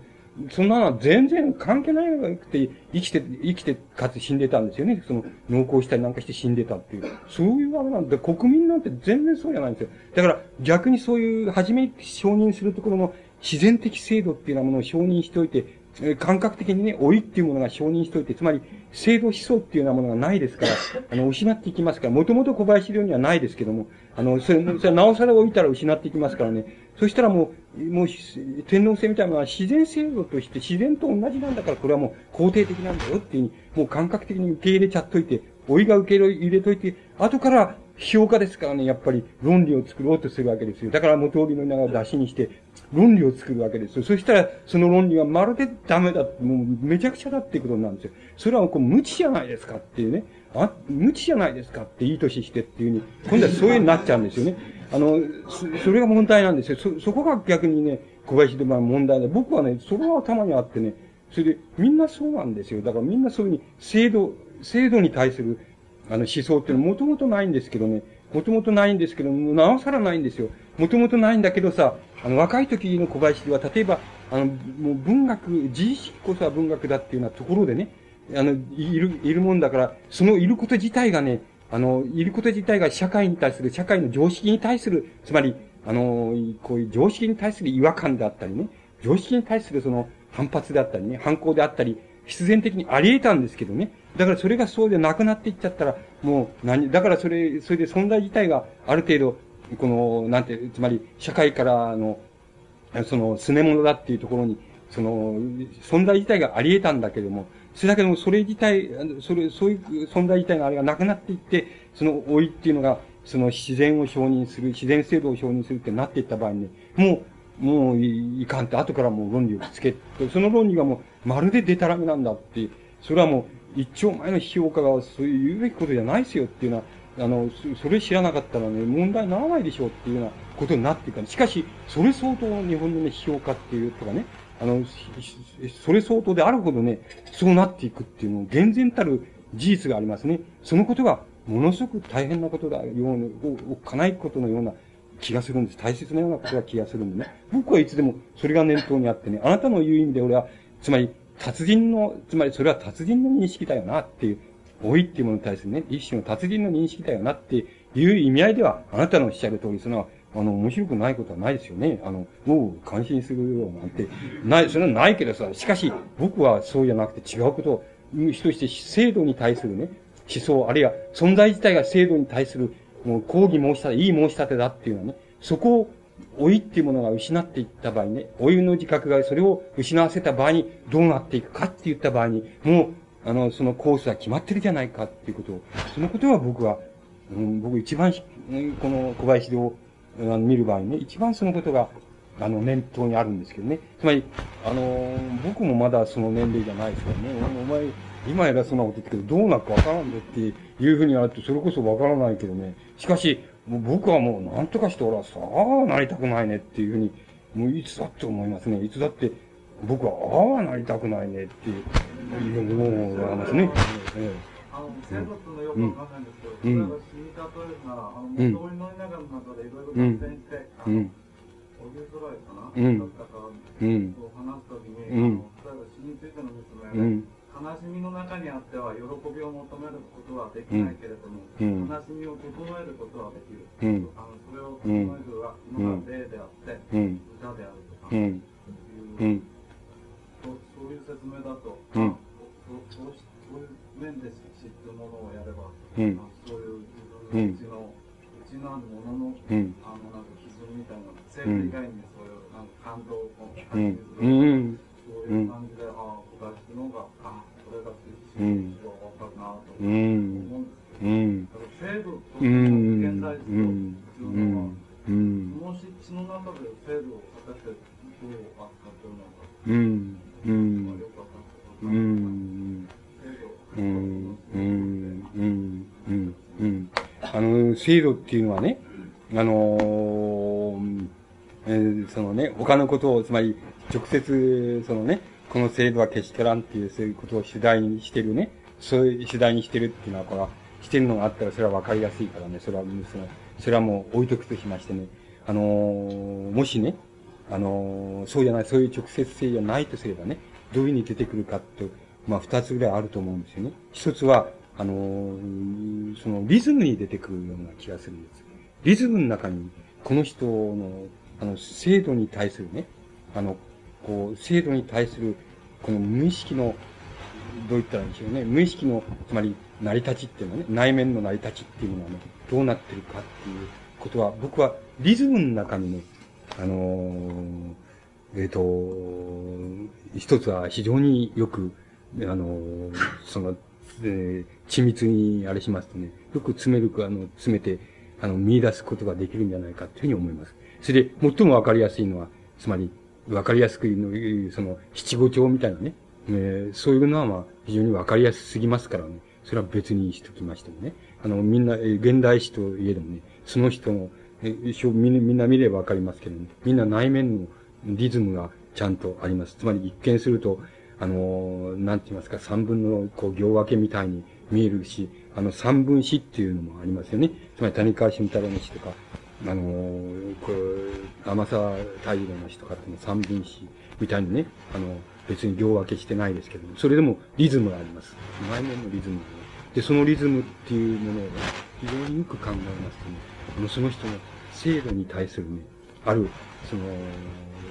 姿勢とかね、態度とかね、感性とかね、そういうのはわかるっていうふうに、僕はそう思います。一つは。それから、あのー、まあ、まあ、ひ、そのリズムっていう意味合いを、その広く言えばそれでいいわけですけどね。もう一つはね、あの、表現のね、えっと、そのね、表現のね、どういうのがいいですかね、表現のね、えっと、論理性っていうものにね、非常によく、その、論理性っていうものを非常によく、つまり論理性って言っても詩だから、つまり、それは感覚、感覚の裏であったりね、心理の裏であったり、意識の流れの裏であったりね、いろいろ、その裏、裏がありますけど、裏打ちされているわけですけれども、その、あの、詩の表現の論理性っていうものの中にね、えー、多分、その制度、この人は制度っていうものに対してね、どう考えているのかとかね、どういう態度を持っているのだろうかとかね、どういう無意識の感性を持っているだろうかっていうようなことがね、あの、よく非常に緻密にあれしていけばね、あの、見ていけばね、それがわかるように思いますね。うん、そこでわかるんじゃないかと思う。だからあんたそれから別にお、お牛そらいがなんとかってって言うでしょ？で、そのね、そのあのね、なぜ、なぜね、なぜそいや、どうして悪いんだって、どうして悪いんだっていうことなんですよね？どうして、じゃあ、どうしてって、わびさびとかね、その、えっ、と、なんとかっていうふうにね、わびさびとか、あのー、その、なんて、そういうふうに、年取ってなっていって、どうして悪いんだっていうことになるでしょ悪いってことはないんですよ。悪いっていうことはないですよ。つまり、そのことはその通りだから、そうなったんだっていう、いう、別に悪いっていうことはないことになるんですよね。だけど、これ、これはやりきれないよって、これはやりきれないよっていうふうなね、観点が出てくる観点っていうのは何かって言ったらね、それは現代なんですよね。現代っていうもの、現代、現代っていうもののね、現代っていうもののね、世界、世界像なんですよ。現代っていうものの世界像に、その世界像っていうのはね、世界像っていうのは世界についてのイメージとか、世界についてのビジョンとか、その、な、どういう言い方してもいいんですよ。あの、もっと、もっと内面的なものに取り返してもいいんだけどね。そういうビジョンっていうものに照らしてね、そのビジョンっていうものに照らして、あるいは、ビジョンが何なんだっていうことに照らし、それを、その目に見えないそのビジョンとかイメージとかね、それを基準にしたときにね、それ、それじゃやりきれないよとかね。じゃあ、これよりはまだね、サルトルの方が正しい態度の方がいいんだよって、これは価値があるんだよって、サルトルの追い方の方がね、いいんだよとかね、そういう言い方が出てくるのは何かって言ったらね、何をもってね、世界ビジョンとするか、あるいは世界のイメージとするかね、あるいはそのイメージとしての価値をどこに置くか、どこに、こう、いわば思い描くかっていうことを元にしてね、これじゃやダメだよとか、これじゃやりきれないよとかっていうことが出てくるわけなんですよ。そうすると、例えば、荻生空いのね、荻生空いなら荻生空いの思想っていうのはさ、つまり一般的に言えば、近世においてさ、あの、江戸幕府が採用したね、採用した制制度の思想、つまり儒学の思想、いわば中国の古代思想ですよね。あの、古代思想って、っていうものはね、それは、その、制度イコールね、自然っていう、その、その明瞭なそういう思想なわけなんですよ。つまり、あの、制度っていうものはね、制度っていうのは自然である。だから、政治支配っていうのは自然である。自然なんだ。自然秩序なんだ。だから、この頂点にいるものはね、一番天然自然、天地三河のね、運行にね、運行、つまり自然の運行に一番近いところにいるのが天使なんだ。ね。制度の頂点にある天使っていうのは、一番天、それから天の道とかね、その、あの、その運命、宿命ってものに一番近いところにいるのが天使なんだっていう、そういう、うん。いや、いや、そう、うん、そうそう。うん、うん。うん。そっか。うん、うん。うん、そっか。いや、いいですよ。そう言ったら、そしたら自然っていうこと、ストレートに自然えいっていうのと、詩で言えば自然え自然を読み歌うっていうこと。じゃあ、あの、対応するね、古今集なら古今集っていうようなものをね、ものの性格を見ていけばいいわけなんですよ。性格を見ていけばいい。その見方っていうのね、その見方で、その中で制度っていうのはどうやって見れ、見れるんだって言ったら、それはリズムで見るっていうこととね、論理で見るっていうことと、二つあると思うの。つまり、あの、詩の論理で見るっていうこととね、あの、古今集の中で、で、制度ってのはどういうふうになってるんですかって、制度の感覚っていうのは無意識、もちろん、連中が制度思想っていうのを持ってたとしても、そんなに大して持ったはずがないんですよ。で、持っていたとしても、せいぜい仏教の思想とかね、儒教の思想とかっていうのはしかないはずですよ。だから、あの、それほどのあれはないわけなんですけども、思想っていうふうに取り出すものはないわけですけども、しかし、あの、感覚的にはあるわけなんですよ。でそれは何で取れるかって言ったら、やっぱり、あの、自然絵自体はですね、古今集な古今集、あるいは、あの、自然を主題にするとか、自然をどう考えるかっての、哀れと思うかどうかっていうようなことは、源氏物語は源氏物語それじゃあ、の、古今集な古今集にとっては、それは主題自体なんですから、主題の中にそれを探ったってしょうがないから、大した探り方はできないから、本当の意味で探りな、たいなら、あの、その中のリズムとかね、リズムの持ち、あり方とか、それから、あの、論理、あの、表現の論理のあり方とかね、そういうことの中に、あの、彼らが持った、詩人たちが持ってた、あるいは、あの、それじゃ源氏物語作者が持ってた、あの、制度についての考え方っていうのをね、考え方が無意識に何であったかっていうことを、あの、取ることができると思います。あの、うん、見出すことができると思います。そんな見出すことが批評ではありませんし、見出すことが干渉の第一義でも決してありませんけれども、しかし、もうそれを見出そうとするなら、見出すことが、あ例えばあなたがしてみたいならば、それはそういうふうに見出せば見出すことができると思いますね。あの、僕はそう思います。だから、あの、そのことの問題だと思う。僕はそう思いますね。あの、だから、あの、いや、僕、僕だって別に小林陵の覚悟に感心しないわけじゃないでしょあの、感心しないわけじゃないですよね。しかし、感心しないわけ、つまり、お前分からんちんじゃないから、うん、もう分かるさ、これって言うんだけど、分かるさっていうのとね、やりきれんじゃないですかってね、あの、日本の、例えば、文学者とかね、思想家とかっていうのはね、なっていく先っていうのはね、みんな分かってるとかね、みんな同じじゃないですかっていうことはね、実に、それは当然だって言えば当然だけどね、しかし、やりきれないじゃないですかって、これ、これを肯定するならね、どうして初めからね、あの、初めから肯定しないんですかっていうことになってくるわけですよね。で、初め、そうじゃなくてね、どうしてこうなっちゃうんですかっていうことは、やりきれないじゃないですか。人間は、あの、おぎゃーって生まれて、としてね、あの、年取って死にますっていう、そう言ってるだけじゃないですかって、こういうになって、何もそんなこと言うんならお前に言ってもらわなくたって、誰だってそうしてんだからってね、いうことになるわけでしょうが。だから、そのことで言ってるわけですよ。そそのことを言った言ったわけなんですよ。そのことはどっから出てくるかと、わからないんですけどね、み、わかんないけどね、未知のね、ある未知のその、世界、つまり、世界像って、未知の世界像っていうものをね、そ、そっから出てくるんですよ。そっから、そっから出てきてね、言う、言われるわけなんです。そのことは言い得るわけなんですよ。そのことが、そんなものはなくたって死にかけるじゃないかって、それはその通りなんでね、別に、で、そんなね、そんなことは別にいいじゃないですかって、うん、じゃ、うん、そうですよ、それはいいですよって。もう、しょうがないんだな、その、その、そ、そこではね、もう何も、つまり、どういったらいいでしょう。つまり、俺の言うことはね、あの、個々の詩人が高青年、千ならんとか、お前高青年ならんとかね、こ、これがない、ないのはけしからんぞっていうふうにね、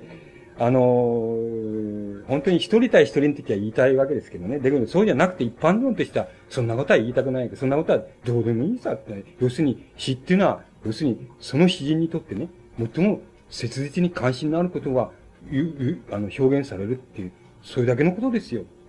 それ以上の意味合いはないんですよね。あの、主題にも、なんかにも、モチーフにもないんですよ。あの、芸術文学には一般的にないんですよ。だから、それでいいわけなんですよ。だから、ここの詩、僕が言ったのはそうじゃなくて、もし、そ、もしその、その詩人が、要するに、今日の、あれで言えばね、現代、現代、あるいは現在、それから思想っ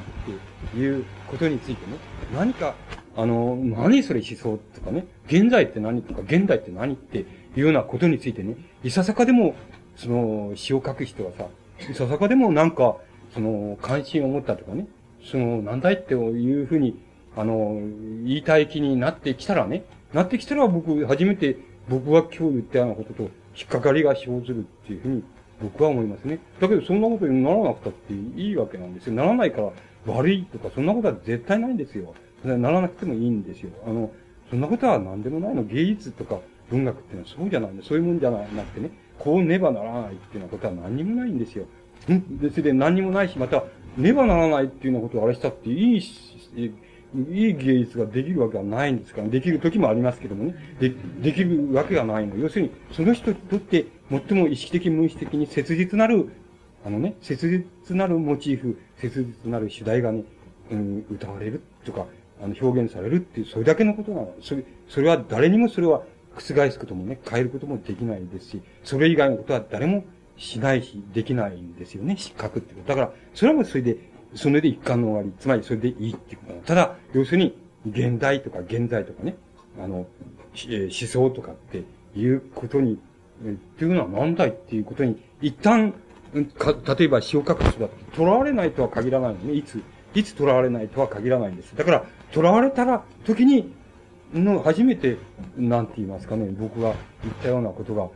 ことで少し引っかかって。あろうが言ってるっていうこと言ってることは、あ、こういうことやったんかっていうようなことが、いわば相当実感の問題として、こう出てくるみたいなことがあるんじゃないでしょうか。だけど、そんなのは、そのね、つまり、その出会いの問題だから、そんなものはなくたって死かけますしね、あの、一向差し支えないですし、それは倫理的な判断、価値判断の問題でも、何でもないですからね、それはもう、それでいいんですけどね。ただ、しかし小林堂って、だって、そういうふうに、しかし、そういう制度の、制度自体を喪失していながらね、喪失したんならば、じゃあ制度について何も言わなければいいんですよ。そんなのに別に何も言わなきゃいいのに、ちゃんと天皇、天皇制ってのはいいんだ、いいんだって言うじゃないですかね。つまり、言うんですよ。ちゃんと伸びながら、伸びながら書いて、ね。それでながら言葉を書いて、かつ、その自分のあれを、論理を使ってね。そういうことを言うわけですよ。言わなきゃいいんですよね。つまり、言わなきゃいい、なんでもないわけですよ。ないの、ない、だから、制度を失った、失ったっていいけども、それは、そんならそのことは言わなきゃいいじゃないですかって。それでもって言うんだから必ずそういう人は。言うんだよ、例えば。うん、うん、うん、うん。言ってますよ。明瞭に言ってますよ。もう明瞭にする、もう、叶わないですよ、それに。やりきれないですよ。それで、それに対して論つける論理が全く無知もお前って、や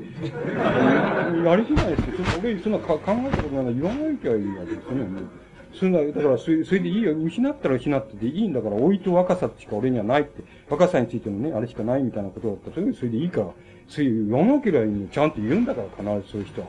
言うんだから。うん。それで、必ずそうなんですよ。その三島さんっていいから言わなきゃいいんだよ。そんなことはもう、あの、うん、いいんですよ。文、もう文化っていうの、いいんですよ。花鳥風月な花鳥風月と言えばいいのに、何も、天皇のことは言わなきゃいいんですよ。だから言うんですよね。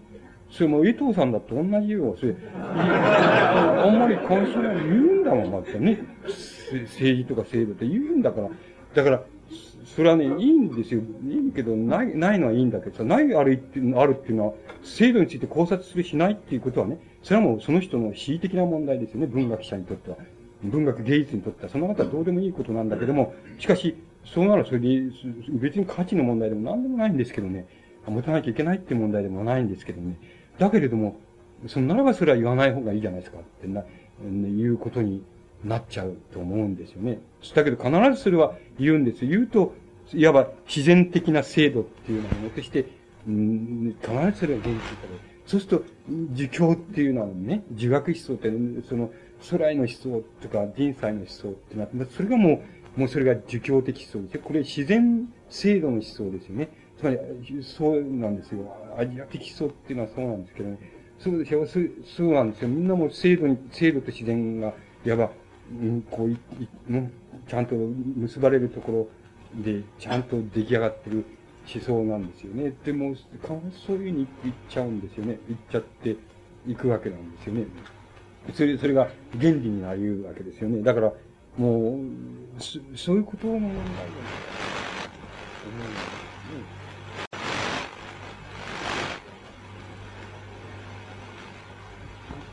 あ、ええ、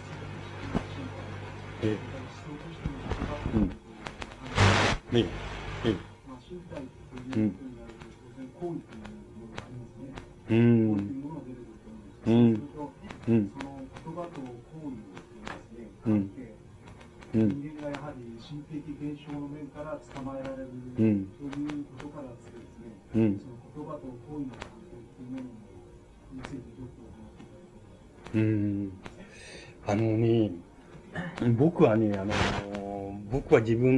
例えばあの、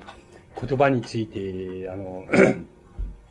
あの、考えたりね、あの、書いたりしたんですけどね、あの、僕の考え、その場合の根本的な考え方のね、その、なんて言いますかね、あの、モチーフになったのはね、あの、言葉と、あの、言葉と行為っていうものをね、あの、言葉の構造っていうものと行為の構造っていうものとね、あの、どう結ぶかっっていうようなことよりもね、あの、言葉、あの、言葉ね、あの、言葉のね、言葉がね、言葉の、あの、言葉が言葉にとってね、自己表現であるっていうことは何なのかっていうね、あの、そういうところに、あの、非常に大きな、なんて言いますかね、あの、重点を置いて、あの、言葉の問題を、あの、なんて言いますかね、あの、考えたと思うんですよ。つまり、あの、行為と言葉、行為の構造と言葉の構造っていうのを結びつけるね、場合のその、媒介になる概念っていうのは、意味っていうことだと思うんですよね。あの、行為することは意味を求めることだっていうふうに考え、あの、いうにな、あの、言い方をしますとね、あの、意味を変えることだとかね、あの、例えばこのメガネを取るっていうこと、あこの取るっていうことは、取ってこうやるっていうことは、メガ、あの、メガネをここから取と、そういう行為が、メガネがここにあるっていうのを、例えばこうここへその、移したという行為なんだ。と、その、その意味は何なのか。つまり、ここからここへ移すという意味は、あの、行為の意味っていうことなんですけどね。それは何、何らかの意味があって、ここにあるメガネをここに移したか、あるいは意味なしにこ、ここからこっちへメガネを移すっていう行為があったかっていうのは、あの、意味っていう概念が、概念と、それから言葉っていう概念、言葉の構造っていう、言葉の概念と結びつけると、言葉を何か発せられた時にはね、それは、あの、何か意味あることを、例えば、相手に伝えたいとかね、あの、自分にはっきりさせたいとか、意味をはっきりさせたいっていうために、あの、言葉っていうのは表現されるとかね、あの、いうふうに考えれば、あの、言葉の構造、あるいは言葉が表現される構造と、あの、行動の構造、行為の構造っていうのは、割合にあの、意味論としてあの、結びつく、ついていく、あるいは、あの、追求できる、その、基盤っていうのは僕はあると思いますし、割合にあの、例えばそのメルロポンティアなんかもそうなんだけども、あの、ヨーロッパのあの、言語学っていうのは割合にそういうところがあるんですね。あの、あの、現代、あれ、近代言語学っていうのは、あの、が、あの、言語を考察する場合には、した場合には、割合にそういうとこあるんですよ。で、だけど僕がね、あの、言葉っていうものについて、あの、考えたりね、考察する、その、一番大きな動機になったのは、そうじゃなくてね、言葉っていうものはね、言葉の自己表現であるっていうのは、そういうことがね、あの、一番問題なんだっていうのは、あの、それはね、何に結びつくかっていうとね、あの、